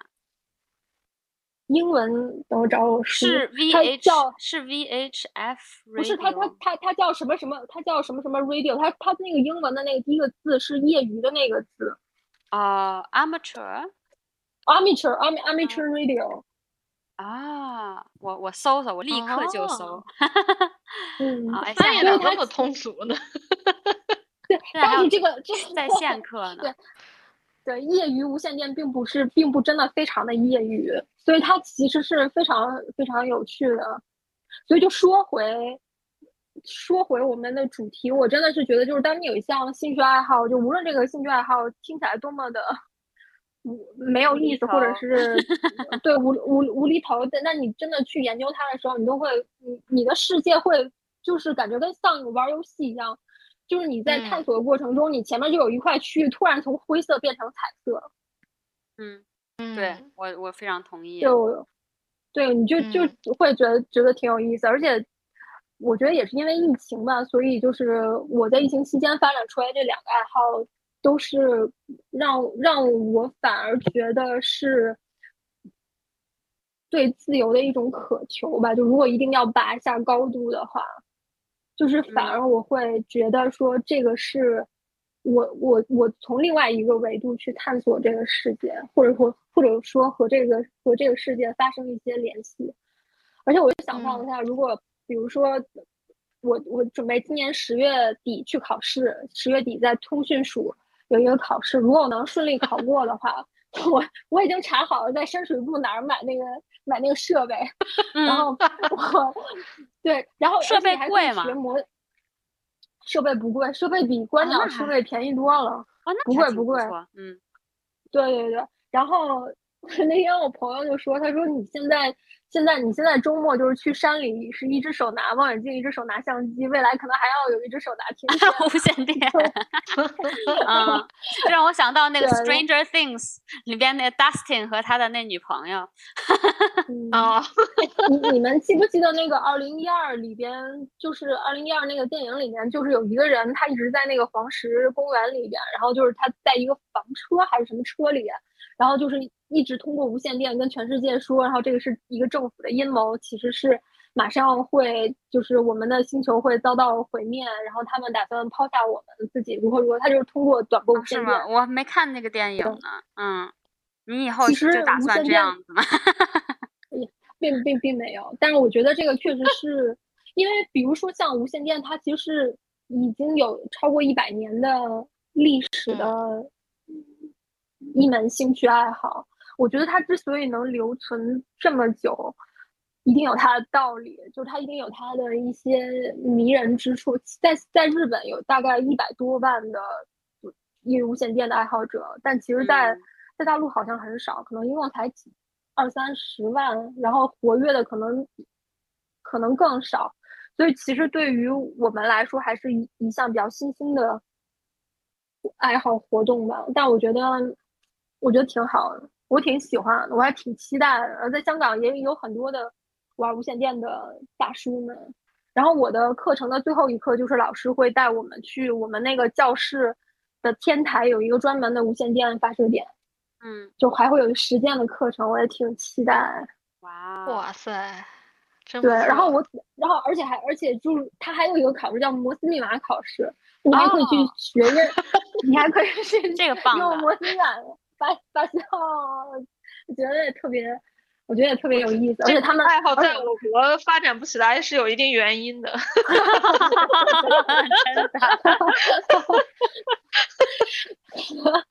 然后他们还有专门自己的一套语言，就是各种在发发电报的时候会用的，就是比如说一句话不好好说，他会用他专门那种无线电的语言说出来，那就特别有意思。嗯，对。反正挺好玩儿，打开了加入一个秘密组织，欢欢欢迎你们俩也加入。我 我一回头研究研究这边有没有课程。对我搜到一些有网上的免费课程的，但我不知道它是不是就是基础的一个 introduction。其实。其实包括很多小学生、中学生也都是无线电的爱好者，所以我不觉得他那个门槛特别高或者什么。对，只是看你有我们三个在岛上的人啊，是不是一起来学习一下？可以，然后然后我们再互相发这个无线电波，然后再给大家寄小卡片。对，至少会收到你你和张老孙的两张。不错哎，不错，研究研究。而而且它还有车台，就是你如果做好的话，就比如说你们去一些这种郊野没有信号的地方，你可以带你就是把那个无线电台放在你的车上，也是可以的。哦，它它绝对是一项技能型的爱好。我感觉无线电这个事儿特别浪漫，就有点让我联想到，或者是那种呃观测观星，就是看天象。呃，或者是有点像那种观测 UFO，就这三个爱好，我觉得都其实都很，嗯，就是很原很原始嘛，就是都是，就就像我们刚刚说观点也好，无线电也好，都是你控制不了，就是你要像原始，像像这个几百年、几十年前的人一样，就是没有没有区别，你都是要用这项技能，然后用用。走到某一个地方去接收信号，这样，嗯，没有那么容易。我觉得现在的我觉得现在就是很多东西都太容易了，发个信息或者是什么。你我现在我我这个这这个这个就是你想象你没有网络，你活在一个没有网络的世界，你怎么样跟这个世界去联系？嗯，摩斯密码，感觉很有欢迎。对，欢迎欢迎入坑，尤其是现在这个世界这么多的啊。嗯，不确定性，就搞不好哪一天真的，我就我就也也还有一些这个末 末世焦虑的情节。你不是学了看那个挖野菜吗？对挖野菜，对啊，已经开始学了。我也学完了哦，还开始。呃，对，我这只是去了一个呃一个课程，他会教你一些，每一个季节都可以去，因为每一个季节都有不同东西，而且不同的 location 肯定也也会有不同的野菜可以挖，这个真的特别有意思。这个我也非常推荐大家去，如果你们有这种挖野菜的课，或者有那种会挖野菜的人，跟他们一块儿出去溜达溜达，真的也是会改变你对这个周围环境的这个。呃，视角，我现在出去能看到太多东西了。我会花更更慢的速度，更长的时间 在外面溜达。对，就我好多东西，就哎，这个是这个，这个是这个，然后就挖挖这个，挖挖那个，特别好玩儿，真的非常是的。我上我上次就是听听完你们那期，听到李浩普说他去学学挖野菜，然后我就立即马上 Google search 了我本地有哪些挖野菜的课程。然后发现上一次挖野菜的课程还是在疫情之前，然后后来就停停止了。我还挺希望哪天这不是一个户外的一个事儿，为什么也没有了呢？你们他可能就是不想不想聚集吧？应该是在疫情最严重的那个时候有停掉，然后后来一直没有恢复。啊，我懂了。希望后边后边可以恢复吧？我觉得还挺有意思。对，你可以上 Facebook，你香港可以上可以上 Facebook 吗？可以可以可以，Facebook 上有巨多的那种 foraging 的的 group，这些 group 也也值得一看，就是他们会有一些挺有趣的东西分享，包括一些很诡异的东西。我有一次在我们这边的一个 foraging group 里面看到一个女生发说啊，我做了这个这个，就好多人都说，比如说啊，我摘了那个呃蒲公英来用蒲公英做成饼干，用蒲公英做成呃 muffin 什么之类的。然后这个女生说，我今天做了。Breast milk soap，我说啥？哈 哈，这为什么呢？然后，但是我更吃惊的是，那个评论区里边没有人跟我一样的反应，大家都说哦，it's great 什么的。我说啥？是，我都不知道这也是一个一个呃可以做的东西，什么玩意儿？就就反正你看吧，也挺奇怪，就是也会给你打开一扇新的大门。然后英国这边到春天，就这个季节，嗯，摘蘑菇是一个特别就是 popular 的一个一个事儿，尤其是就是对对这种野外很感兴趣的人。然后还有人专门去那种就是比较野的森林里面去摘那种可以吃了致幻的蘑菇，就 也也们这边也挺多的。对，但摘蘑菇是不是很危险？呃，肯定是会，肯定是有有有一些危险，就是你要非常非常小心。他们就会说，比如说你在野外摘任何东西，你都要从另外两个独立的呃呃那个什么来 source 去给你认证，你这个东西是没毒的。他没有自己自己判断一下，你在书上查一下，你在网上问一下，没毒了，这才可以吃。比如说，嗯，哎，但但说实话，挖野菜或者是挖蘑菇，我觉得对。大部分的人来说，我们是比较幸运，周围有这个条件可以去。我觉得对大部分人来说，可能稍微有点难。对，现在现在现现在我们的现在现在你们的一些听友可能连家都出不去，很讨厌。对，是的，所以我所以我觉得探索世界，欢迎大家加入无线电，不限制你在任何地方。对。在地洞里也可以玩儿，对，就哪怕他把你的你你们这栋楼的网断了，你都可以玩儿。嗯，哇，你这是要掀起了一个新的文化运动。哎，别说不定过几年这就是火了，新的飞盘。对呀，对啊，是啊，真的挺好的，挺好的。好，咱们要再说回去吗？还有什么没有聊的？死亡还要聊吗？哎，死亡也可以聊一聊，聊聊聊聊。你最近不是看了一些关于死亡的书吗？你快聊聊你是怎么看的。我我最近，哦，我对死亡好像怎么怎么说呢？哦，我最近看了那个，我最近从嗯看了那个西西藏生死书嘛。对，那个我也。它它里边那个，对它里边，它就他们藏传佛教对死亡的那个观点，也是。他就是他的意思，就是说你这一辈子其实就是为了，也挺普遍的，其实就为了死亡做好准备。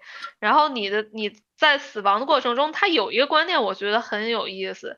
他就是说，嗯，但他是一个宗教观念，他就是说，人死了之后的七天，最好不要有任何人在他的旁边打扰他。嗯，就是他他举了几个例子，就是说，比如说。呃，这个人在那个医院的那个病房里边，嗯，在他快死的时候，就会有人不停的过来，就是抢救他，就是我再给你来一个那个心脏那个电击的。啊，对。然后他说，这个这其实是不太好，就是会影响他上路的这个这种事儿。然后他他就是举几个例子，就是说那种高僧呀，或者是活佛呀，他们。他们一般死前不是都能知道自己快死了吗？嗯，然后他们就会让他们的那些徒弟，就是说我那个快死了，然后你就是，大家都会保证他在将死的那段时间和他死后的三天吧，好像还是我忘三天还是七天了，就是周围都是安静的，没有人过来打扰他。嗯，这个还挺有意思的，我觉得还挺难办到的，说实话。啊，对，就是不要打扰他的那个。他的死，就死是一件很 personal 就是的事儿，就是需也是需要安静的完成的。哎，你这么一说，让我想到，就其实是生孩子也是这样子，就生孩子的生产的是的 ideal 环境是吗？就是一个非常安静、暗，然后非常 private 的一个环境，你才能生。死竟然也是需要医生在旁边说 push，不是不是不是，绝绝不是。当然肯定要有人在旁边帮助你助产，但不是那种 push，然后喊什么，很多人围在一边，因为那样子你身体放松不下来。嗯，对，就你看猫猫生产不是也是吗？就要找一个暗的地方自己就生了。哎，对对，这个哎，你说到猫这个也很有意思，就是他们宠物就是猫死的时候也是会自己。对，选一个安静的地方藏起来，就就所以这个我我后来看完这段的时候，我就在想，那到对，他还说了一个观点，就是最好是在自己的家里，就是最理想的就是在自己熟悉的环境里，自己一个人 默默的死去。是是，我我就觉得现在的生现在社会可能就是完全是和他们这种。最好的想法，最好的，对对对，完全是背道而驰。就是你一定会被拉到一个地方屡次抢救，然后最后在大家的哭泣中，就是他还说了一个，就是最好不要有，呃，你亲近的人在你死亡的时候在你身边，就不要让他们来。嗯，因为他们的那些哭声，他们那些挽留，然后就会打扰你，也会打扰到死者。嗯，就是可能就会有一些你知道鬼故事里常说的，想走又舍不得走。然后就卡住了，或者附身了什么的。啊，这样，对，就也是这个这他这个死亡方式，我倒是第一次听说。当然，我也就感觉很有道理。嗯，是是是，我感觉我现在也就是对死亡这件事情。比比以前看的更开一些。我对我来说有两个，嗯，这个一个书一个电影有点改变我的看法。有一个电影是一个印度电影，就是讲他一个儿子陪他爸去印度恒河边死去。儿子已经是现代人的观念，觉得你死了，你为什么不在医院里面好好治疗什么的？但他爸爸就觉得我都要死了，我就想在我我觉得很神圣的地方。然后死掉，然后让大家，因为他们那个印度教就是死了以后要开一个 party，那种，我就过快开开心心的死，不行吗？就是这种两种不同的态度，我觉得这电影很有意思。嗯，然后死之前他还能就是能跟大家聊天啊什么什么之类，他真的就是。很开心的在享受人生，跟他的孙女一块儿出去逛集市，然后还跟他孙女一块儿吃，有一个东西就有点像大麻还是什么之类，吃了以后就置换，就 就特开心，觉得我这个人怎么死的这么开心，啊，然后还有一本书，也是一个印度人写的，特别有意思，印度在美国的医生叫《最后的告别》，这我可能以前也聊过，就是说死亡，人死亡是一个非常再正常不过的一个过程。你到了一定年龄，身体的一些机能肯定是会退化。那么我们怎么样让一个人有尊严的死去？他就是讨论一个这个，也是现在就是嗯，大家看到说谁有绝症了，都想说啊，我一定要让你做什么各种呃 chemotherapy，花很多钱，然后去抢救什么。但其实有的时候你接受这个事情要发生了，不如问问这个呃病病病号，问问他你到底接下来的剩下来的日子你想怎么过，然后按照他的这个。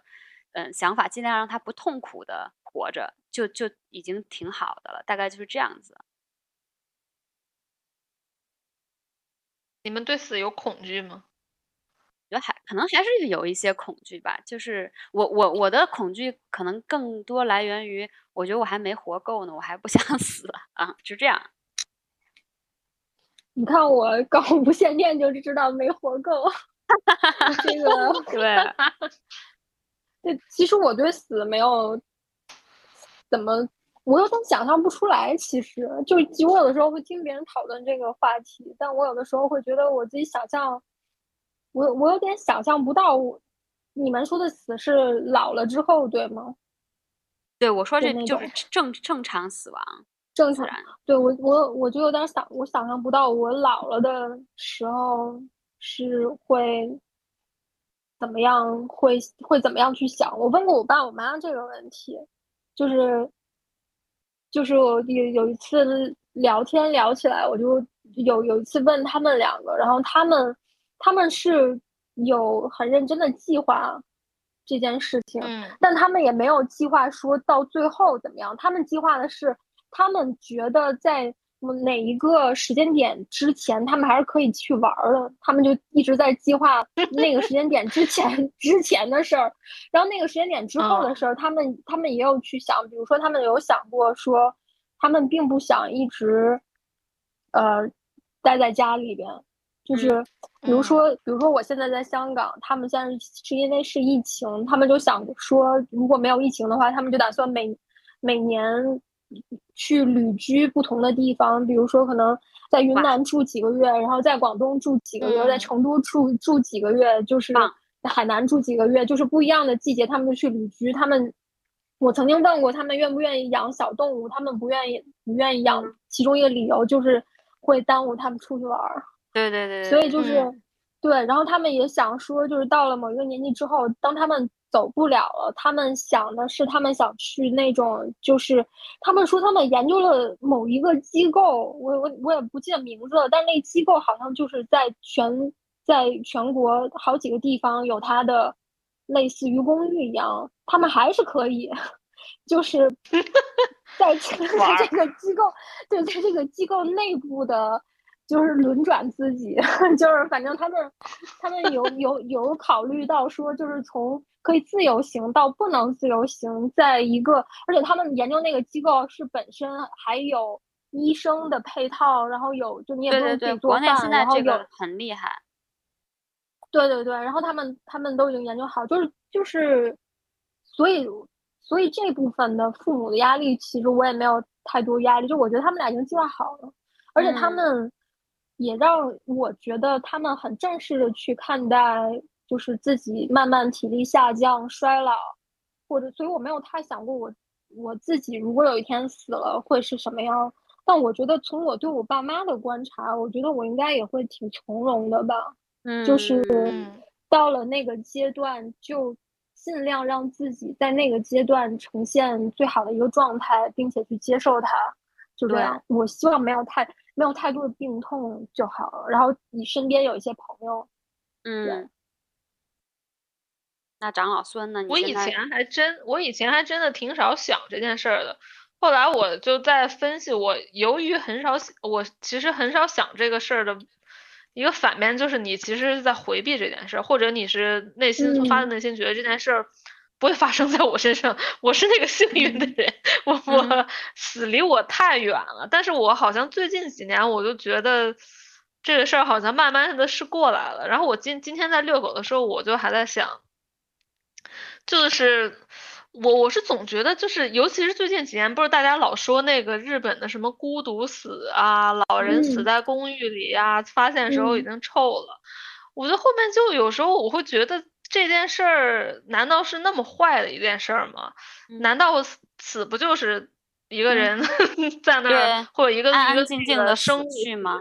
对对，死去之后发臭吗？就是，嗯，有很多死，就就其实我今天，尤其我今天散步的时候，我就就发现，其实我们身边充满了死，就是你只是注意不到，就是你们家的苍蝇啊，就是你们家的小虫子呀，路上的蜜蜂呀，肯定。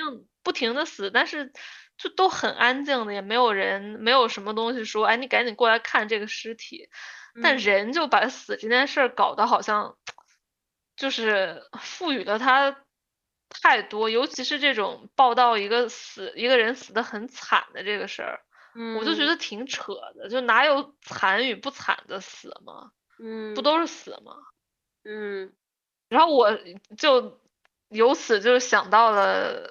我死的时候的那个状态，我就觉得我很好奇那种感觉，你知道吗？嗯，我也是，因为我我有前两前段时间我不是老在游泳池的 里边那个闭着眼睛游泳吗？嗯，然后有有的有一段时间就是有时候游泳池外面的声音很大，就是你其实也没什么感觉。有时候就是当你真的就是游很久，但是也没撞到旁边的栏杆的时候，我经常会撞到，不知道为什么就。就我就是那那个感受特别深，我就是觉得我死的时候应该就是这个感受，就是有一种在河里躺，就是在一条黑暗的河里往前躺的那种感觉。嗯，呃，你不，你完全不知道方向，然后但是你又知道那个水流在带着你走去一个地方，它那个感觉特别奇妙。嗯，我有时候就在想那个死亡，我那会儿游游泳的时候我就在想。这感觉就是在游向死亡，就游向死亡了。但是就是很，但是很微妙的感觉，不是，是很很 peaceful 的，就是不是恐惧的。呃，也不能说是很 peaceful，我当时没有感觉到很平和这个状态，我感觉到是很抽离的，就是你感觉你已经不在这个世界上了，就是你就是一个。在水中浮浮着往前，或者是你说大点，你感觉是你在一个太空中真失重的状态下，在一个地方飘的感觉，就是像一个浮萍。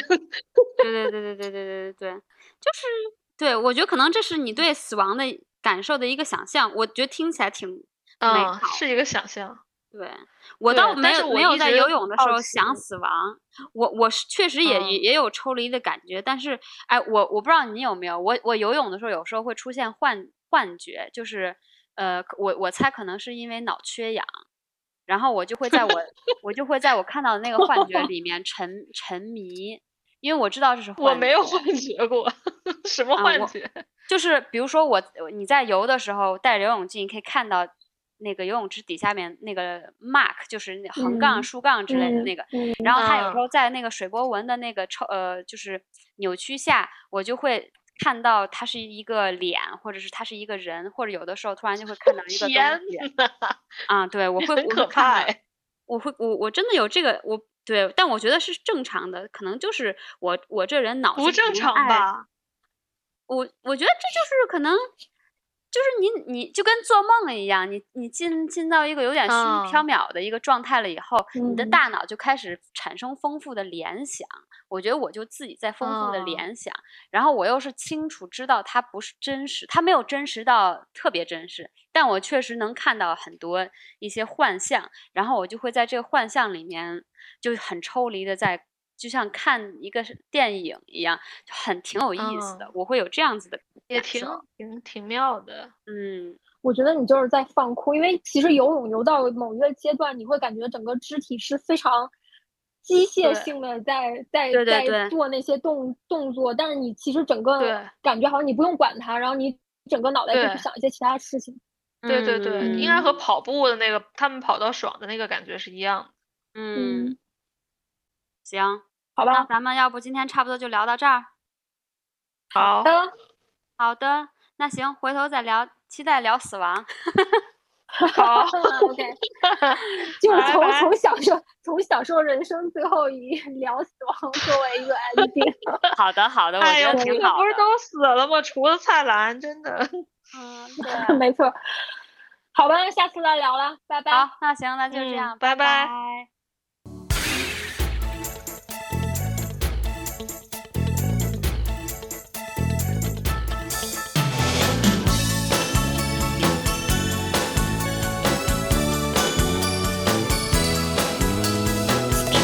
开始活得像一阵风，在人间不停的吹送。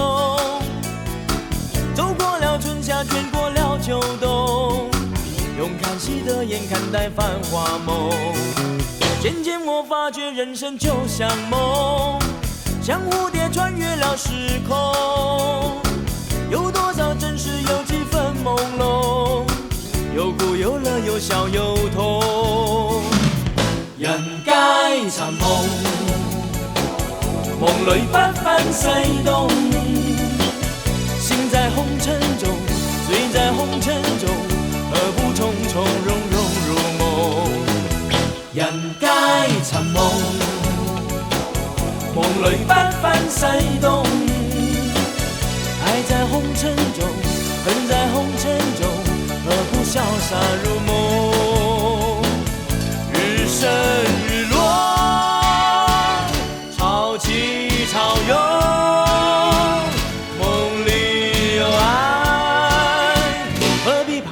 去楼空？当我开始活得像一阵风，在人间不停的吹送。走过了悲欢，卷过了聚散，梦如人生，人生如梦。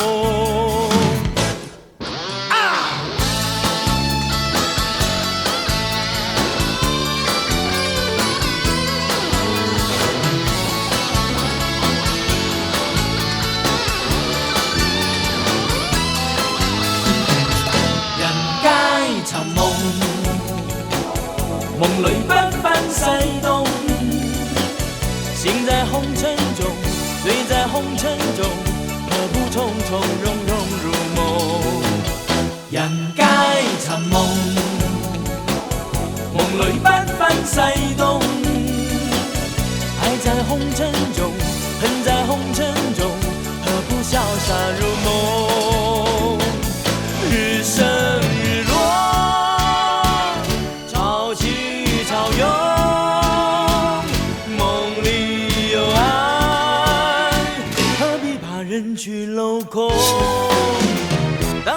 是活得像一阵风在人间不停的吹送走过了悲欢卷过了聚散梦如人生人生如梦走过了悲欢卷过了聚散梦如人生人生如梦。